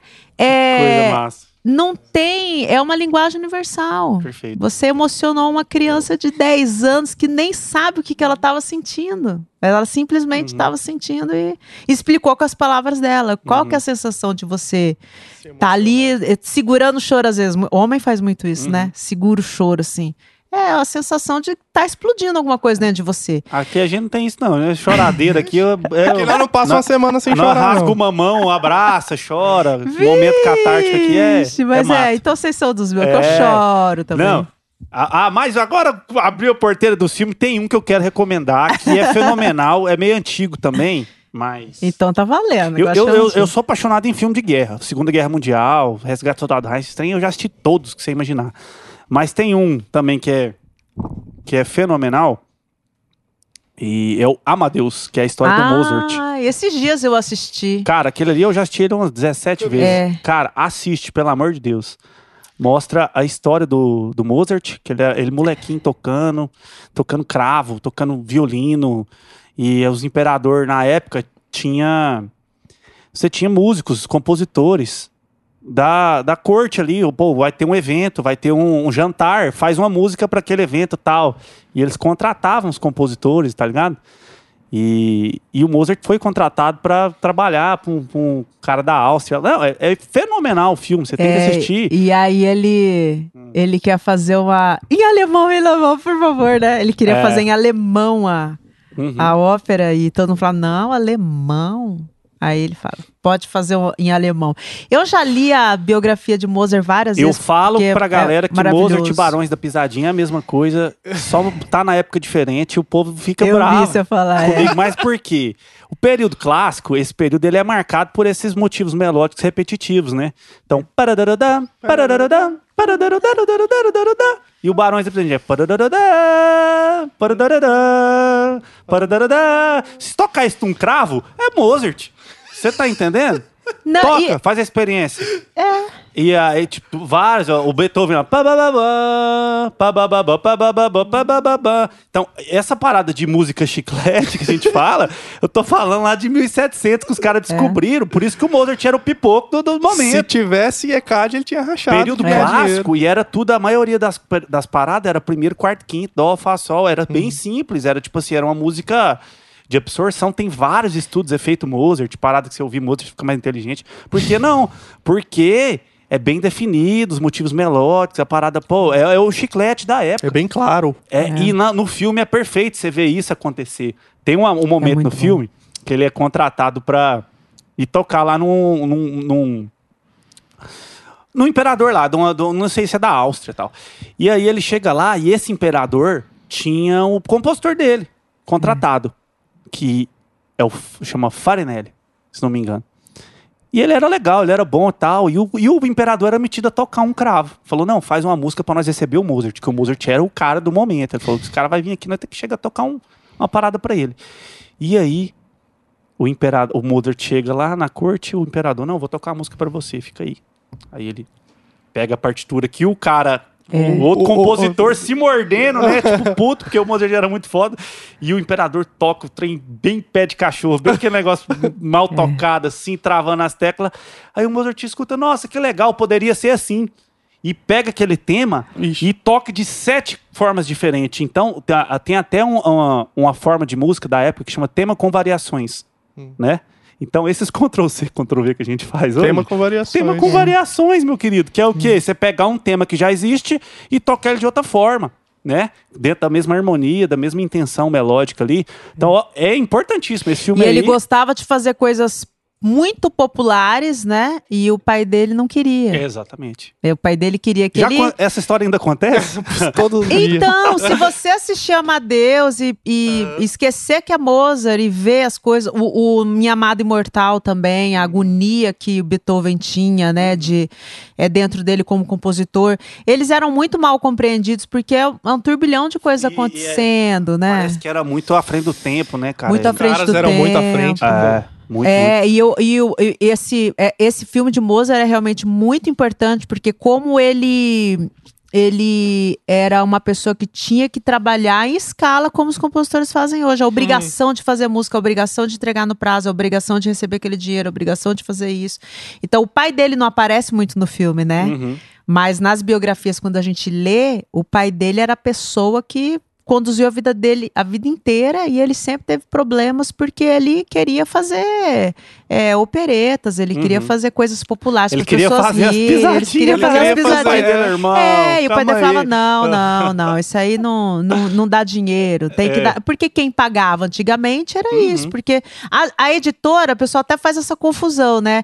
A editora de música chama editora, mas na lei de direitos autorais, quando você vai ler sobre a parte da edição, é você montar editora de livros.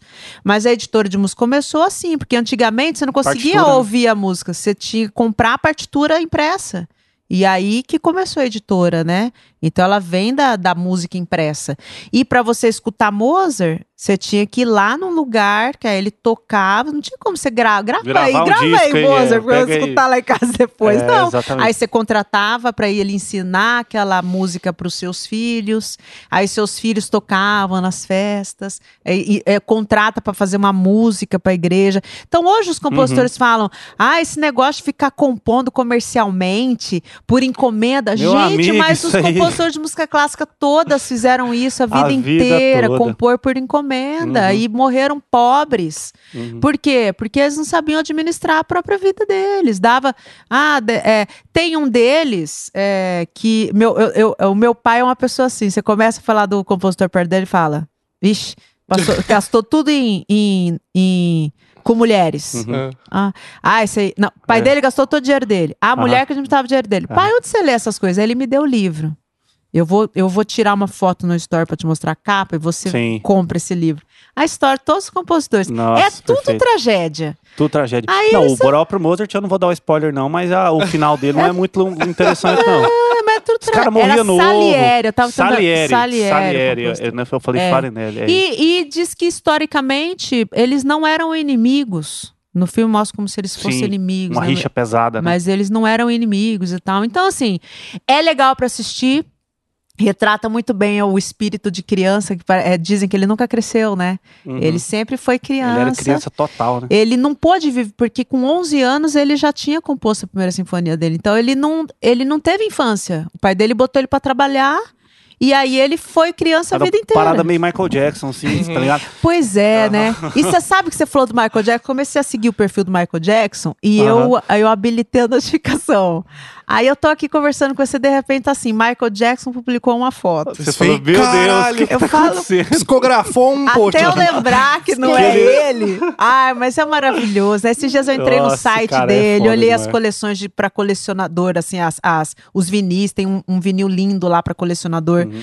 E tem artistas que, assim, eu, Uhum. eu acho que tem como a gente conviver com essas duas pessoas que gostam dos, dos compositores de antigamente. E, Nossa. e entendem o mercado de hoje. Não Eu tô- vai eu- voltar eu, tô a ser como buscando era. É. lá. Ontem, ontem eu- o menino entrou que eu tava ouvindo Dominguinhos com Yamandu. Falou, cara, o que, você tá ouvindo isso aí? Yamandu é Falei, cara, eu bom. tenho que ouvir uns negócios diferentes, eu, senão eu vou dar uma desbitolada aqui no, no negócio, porque senão. É. E aí eu vou lá no Mozart, eu escuto um negócio, eu, nossa, que massa isso aqui, eu lembro de outra coisa. Hum. É, mas tem uma passagem importante que eu falo que eu gosto de filme da Segunda Guerra Mundial. Eu acho que eu fui alemão em outra encarnação, porque na faculdade eu descobri que tem um, compo- tinha um compositor no período clássico que chamava Christoph Willibald Gluck. Sabia? Willibald. Lógico que eu não sabia. Igual o meu nome, cara, só tira o O. Exatamente igual. E eu falei, tá explicado meu nome, e de onde que eu gosto dos filmes de Segunda Guerra. Eu fui alemão. Provavelmente. Você Eu fui viveu essa Será? época. Ah, eu fui, certeza. E eu, e eu escuto muita música clássica e, e eu falo, nossa, pai, essa aqui é boa. Ele fala, compositor esse alemão. cara aí, Ah, sei que lá, compositor alemão. Sei que lá, Uhum. compositor alemão. Meu pai tem uma memória, E ele tem- lembra onde nasceu o compositor e tal. Aí você vai prestar atenção. Aí eu gosto de escutar Bolero de Ravel. Nossa, ele fala, Ravel é alemão não maravilhoso. gosta dessa música. ah, não, eu fui falar, pai, é muito pequenininho, simplesinho, vai entrando os instrumentos, Aham. né, tá, e vem entra aquela percussão e vai Aham. crescendo aquela A caixa música é de maravilhosa. 20, quantos minutos tem o. Bolero de Ravel? É gigante, né? Aí meu pai falou, é por isso que alemão não gosta música. Essa música tá então, muito popular. Primavera de Vivaldi é maravilhoso. Né? Primavera. Aí, As de Já Vivaldi. escutou as quatro, as quatro estações imaginando que cada instrumento é um animal? Achei que era do Sandy. Júnior. Aí o meu pai falava assim: olha, agora o, a, a- o, o, o leão tá correndo atrás do coelho. Não, nós vamos ter que marcar um podcast com seu pai pra ele passar essa Cara, é muito doido. Não, muito nem, doido. nem na faculdade de História da Música, lá nos Não. cursos, eu não tive essa- esses insights que seu pai tá dando Não, aí. ele só. O, o- a- Aham. a- a- sempre, quando eu era criança, ele falava: escuta, imagina que cada instrumento é um animal acordando de manhã. Hum. O. O. Não tem uma parte que faz assim? Imagina um bicho espreguiçando, assim. Aí eu, eu escutava a primavera desse jeito. Uhum. Aí o verão vem lá, aqueles fogos, assim, parece que é um monte de bola de fogo correndo pra lá e pra cá, assim. Então, lá em casa a gente sempre escutou muita música clássica. E não só, né? Meu pai tem alguns que ele não curte, mas eu escutava e ele não ouvia, como, por exemplo, Chico Buarque. Sempre gostou, sempre achou incrível, mas ele não ouvia em casa. E eu, por algumas, alguns colegas, comecei a escutar, onde eu tô lá escutando cotidiano, né? Uhum. É, aí começa aquela música, ele passou pela sala assim e falou assim: Você já ouviu que tem um relógio? Ele é um gênio danado. aí eu olhei preciso pra ele e falei assim: Não, meu pai tinha octeto de voz masculina na capela, É. ensaiava lá em casa, sem Nossa instrumento, cada um com uma voz assim. E aí eu falava: Não. Aí eu voltei cotidiano, e se você escutar, Tem. né, tem um clockzinho no fundo assim, e a música inteira. E ficam. tá, tá, tá, tá. Aí você não desouve mais. Aham. Acabou. Aí você Aí só ouve o relógio. É, aí a construção também, que ele começa, né? É, é, amor daquela vez como se fosse a última. Aí ele fala, você percebe que ele vai agoniando assim o, o arranjo Pra você sentir o que, que o cara sente, que tipo morreu na contramão atrapalhando o sábado. Word painting. Até o painting. sábado é mais importante que a vida do cara. Perfeito. Eu falei, pera aí que eu vou Ó, de ó, novo. a metalinguística aí, a É. parada. Perfeito. E olha, eu, Eu adoro escuto pisadinha desse jeito. Eu, ó, eu também, cara. É, é aí Ah, que tá o negócio. Porque Aham. assim, eu vejo uma beleza em todas as músicas. Aham. Às vezes eu escuto umas letras lá que é assim, como assim, é, não dá pra ouvir 50 mais com criança, né? Perfeitamente. É. É. Ma- e, e meu marido fala, põe a 50 mais. Que eu sempre falo do meu marido nas Uhum. entrevistas todas, que ele é muito popularzão, assim.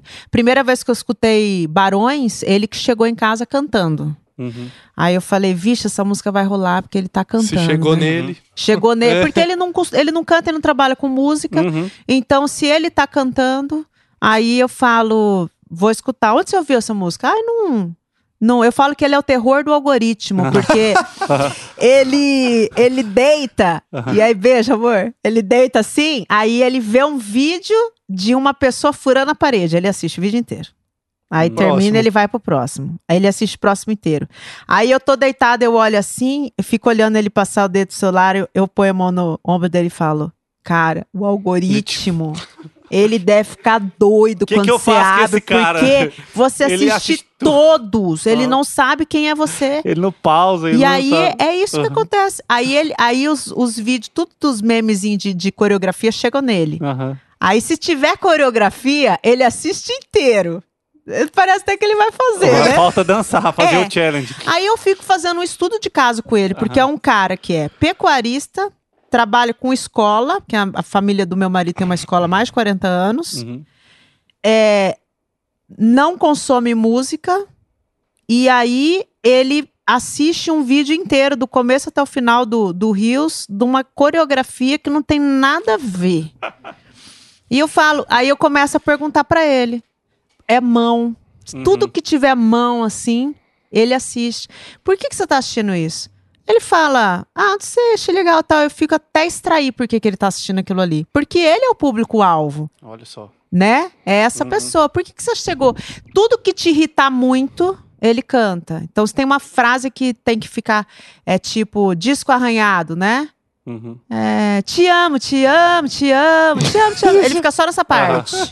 Aqui. Aí ele faz uma playlist de piseiro. A gente vai de Rio Verde, quando nós moramos, até Campo Grande, 190 quilômetros, ele vai escutando essa playlist. Na volta, ele quer ouvir de novo. Meu Jesus. Aí na ida ele vai de. Eu falo, tem como a gente ouvir outra música? Ele fala, põe, põe então aí a 50 a mais que eu quero ver o que, que não tá na minha playlist. Oh. Eu falo, não, mas com a minha sogra no carro não, não dá. dá pra ouvir. E aí eu, quando, não, quando tá só a gente, eu vou lá, a gente serve alguma coisa ali na varanda, eu escuto todas e fico explicando pra ele. Você percebeu que aqui tem um negócio assim, assim? Não. Não. Não percebeu? Não, tá bom. Ah, mas daqui a pouco ele já começa. Ah, é verdade. Ah, isso aí, não sei o que lá. Mas eu não gosto de induzir muito ele. Hum. Como ele é meu laboratório, Uhum. Deixar Eu cru. quero que ele fique cru. tanto, é. não, não gosto de treinar. Eu gosto que ele escute, assim. Teve um, um, um evento aí da- do Piseiro triste pra nós no- nos últimos tempos agora, né? Que a hora que aconteceu, eu falei. Ah, meu Deus do céu, tá lascado, que a playlist dele toda foi pro saco.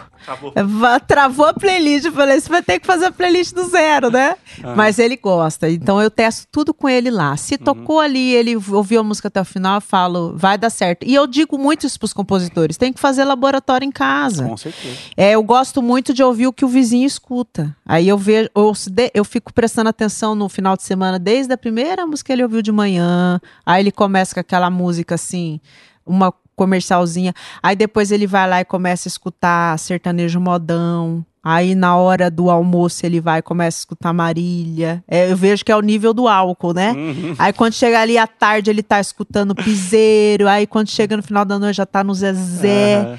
E é o comportamento da pessoa consumindo Total. música, total. Eu gosto disso, eu gosto de, de ouvir. Se como cantora, eu sempre falo pra ele, gente, começou a cantar, pessoa virou de costas, a música tá fora do repertório. Perfeito. Eu, eu, faço muito isso com meu pai, sabe? Meu pai, eu vejo meu pai ouvindo as músicas. Antes, antes ele falava assim: Nossa, essa vai vender um milhão de cópias. Até pouco tempo atrás. Ele falou: O pai do Lucas que achava ótimo. É o Bilbaldi, seu pai falou que essa vai vender um milhão de cópias. Porque é, era o padrão antigamente, né? É um milhão E- de cópias. É, A- essa música vai vender um milhão de cópias. Esquece. Até por poucos anos atrás, meu pai falava assim. E aí, ho- hoje não, ele escuta, escuta músico, músicas assim, pô, essa é boa, hein, tal, não sei o que e tal. A gente. Nossa, o balanço dessa música. O balanço. Balanço. Quando eu não tem mais Bruno Mars, mais vintage, assim, um negócio meio anos 80, que é pam, ele gosta muito daquelas paradas meio, meio flashback, assim, tá Uhum. ligado? Aham. It's raining man. Pai, você sabe o que que tá falando aí? Não, o balanço é bom demais. tá, e, sabe? E é bem isso, né? Pô, não sabe a mínima. Canta a música tem 50 anos, sabe? Muito bom. E é muito bom. isso. E, pô, esse balanço aqui. Nossa, pô. Justin Bieber, ele adora. Tem aquela. I got a pictures out in Georgia. Nossa, o balanço dessa aí. Tum, tum, tum. É meio R&B mesmo. Tem uma pegada meio demais, anos 80. tem um groove. Ele adora. ele Muito fala- bom, Eu acho que muito a bom. a Lorena tava lá em É? casa um dia, não era? Essa pegada. Ele, nossa, põe essa aí do Justin Bieber. Boa demais. Não. Tum, tum, tum, tum, tum, tum. Muito É bom, muito bom. E aí? Bruna, tem uma galera aqui, ó, os alunos seus. É... Yasmin Dourado, Lorena Góes, Poliana Ribeiro, Olha! Márcio Calegaro, Rodolfo Rod. É, olha isso aqui, olha isso aqui. Fabrício, boa noite, melhor podcast. Um abraço de Estocolmo, na Suécia. Que maravilha. Que Opa, bacana, que eu não maravilha, sei né? falar obrigado. E- ah, é brasileiro, É, né? é Obrigada. eu queria falar isso. Ah, é. não. Mas que massa, ó. Todo mundo que tá aí, que é aluno da Bruna, é, tem um botãozinho aí embaixo do vídeo, tá escrito assim, inscrever-se. Aham. É grátis. Vocês acreditam? Acredito. É Se seu grátis. coração não, não foi tocado ao ponto de você fazer um Pix, pelo menos É. tem uma- esse botãozinho que, que não custa nada você clicar nele. É grátis Ó, e e eu é sou muito uma importante. pessoa que faço pix, hein? Ó, Às vezes eu tô lá em casa, alguém tá falando, nossa, mas é- olha esse vídeo e tal. Eu assisto vídeo de 20 minutos sobre qualquer coisa, culinária, política e tal. Aí eu pergunto, já, já se inscreveu e apoiou o canal? Perfeito. Porque se você não fizer isso, meu filho, não tem uma mágica que lo- acontece, é, esse, né? é, o- esse é o novo, é o novo like, é o novo, é o novo É, apoio. faz um ajudar, Pix, né? é o É novo like, é o faz um Pix. É isso aí. Exatamente. É... E é isso aí. Vamos, vamos liberar a Bruna, né? Vamos. Tem muito serviço pra ela. Não, se a gente for falar mais de filme aqui, a gente vai ficar até amanhã. Não, e eu tô com uns, uns 20 pra indicar aqui na minha cabeça. Uhum. Mas é muito bom. Bruna, muito obrigado por você ter participado do nosso Entregando a Rapadura É. e, e por ser essa pessoa que está sempre contribuindo com o mercado da É, música, com demais. os compositores, mas Puxando direito autoral é, é, é crucial esse trabalho que você faz já há tanto tempo, assim, precursora do, de- desse movimento e a gente já vê os frutos sendo colhidos certeza. disso aí. Nós colhemos os mas aí. cada vez plantando mais, né? E isso é muito Uhum. importante, assim, acredito que para todo mundo, para o mercado como um todo, né? E a gente fica muito feliz de ter você aqui. É. Eu que agradeço. Eu acho que a, a gente quer viver muitos anos de música. Eu, eu quero, não sei vocês, né? Claro. E chega um momento que a gente começa a questionar, mas nós vamos ter um futuro, né? Ah, a música nunca vai acabar. Não tô falando da música em si, tô dizendo assim, o mercado da música, né? E teve um determinado momento que eu fiquei muito preocupada com isso, quando eu comecei a ver a, qualidade das composições, não qualidade no sentido de ser bom ou ruim, mas no sentido de ser uma uma composição que eu pudesse encaminhar para você e você selecionar para o repertório. Eu comecei a ver uma desconexão assim da realidade. E eu falei, isso aí vai gerar um reflexo no meu trabalho lá na frente. Gera, é um efeito cascata. Começa aqui, daqui a pouco tá todo mundo colhendo maus frutos disso, né? E eu sei que é muito difícil a gente pensar coletivo, principalmente com os problemas que nós temos hoje, enfrentando hoje, cada um com seus, mas na música tem que ser assim, porque voltamos a falar dos músicos. Se não for todo mundo encabeçar e todo mundo resolver, vamos lá, firme, vamos resolver essa parada aqui que é nossa, né? A, a, não vai, não vai funcionar. A gente sempre vai estar na mão de uma grande empresa, de uma grande corporação, de um grande conglomerado que vai resolver pela gente. Então, pelo menos vamos plantar uma semente, né, Willy? Perfeito. E deixar as coisas acontecerem, né? É isso. Enio, você quer entregar a rapadura? Eu quero. É...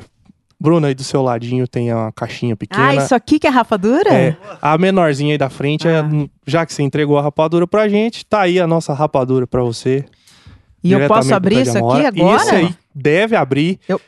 O que você quiser. Tá, Essa tá. caixa maior aí foi o Renatão, nosso amigo lá da Breja arroba Vista Breja que te mandou um presentaço. Ai, que bom. Lembrando vou abrir que a primeira rapadurinha. Perfeito. e é rapadura mesmo. É, rapadura de verdade. Ai, meu Docinha, Deus, inclusive. Dá, dá, boa. Isso aí com café é um fenômeno. No, eu, mas tô pensando nisso exatamente é. agora. Você que é da turma do açúcar aí que eu já vi? É. é essa rapadura com um cafezinho, ela fica... Ah. E a breja, né? Isso aí é, é a Robovista Breja, Nossa. te mandou um presentão. Nossa. Que bacana. Copinho gente. americano tradicional. Olha que é. bonitinho. Uhum. Você toma uma breja ver. de vez em quando, Bruna? É, já fui, já, já foi melhor, melhor nisso. já fui melhor. Uhum. Sabe é. que eu tenho um eu enfrento, eu enfrento, um problema que é o seguinte: a, é, quando eu vou festar, né, e que hum. tem cerveja envolvida, tirando uhum. estar em casa. Hum. Obrigada, gente, adorei. Uhum as pessoas querem conversar comigo de fogo sobre direito autoral, né? Ah, funciona muito bem, né? E eu passei por umas experiências muito, muito ruins a respeito disso, e daí eu falei, quer saber? Quando eu estiver confraternizando, eu não vou beber, porque assim, alguém vai chegar em mim, vai eu conversar falo. sobre isso, e aí eu não vou responder, lógico, né? Mas é, com a cabeça limpa é melhor. Ah, então eu bebo em casa só. Entendi. Seu karma é Uhum. Resolver o problema do direito autoral no Não, Brasil. mas eu já fui muito baladeira. Ah. Eu acho que eu sou de uma época muito legal que todo mundo ia pra balada sem celular, né? Nossa, Aí, é verdade. O que aconteceu na balada fica na balada. isso mais. Como que poderia, né? Pois é, eu vou te contar, era muito legal, hein? A gente bebia várias brejas e e no dia seguinte ninguém lembrava de nada, só ficava aqui na memória, não tinha fotos, não tinha nada. Hoje eu não sei como que essa, essa nova geração vive, porque é, tem que ter medo a todo momento de cair num deslize. Nós mesmo trabalhando com internet, a gente está com medo a todo momento, né? De deslizes. Mas obrigada, gente. Nós Nossa, que agradecemos. Oh. Falamos junto aqui, nós estamos alinhados. alinhados. Gente, Valeu, meus consagrados. Valeu Até demais. o próximo podcast. É. Esse é o nosso Entregando a Rapadura, um oferecimento Pé de Amora Music e Bicast. Uh!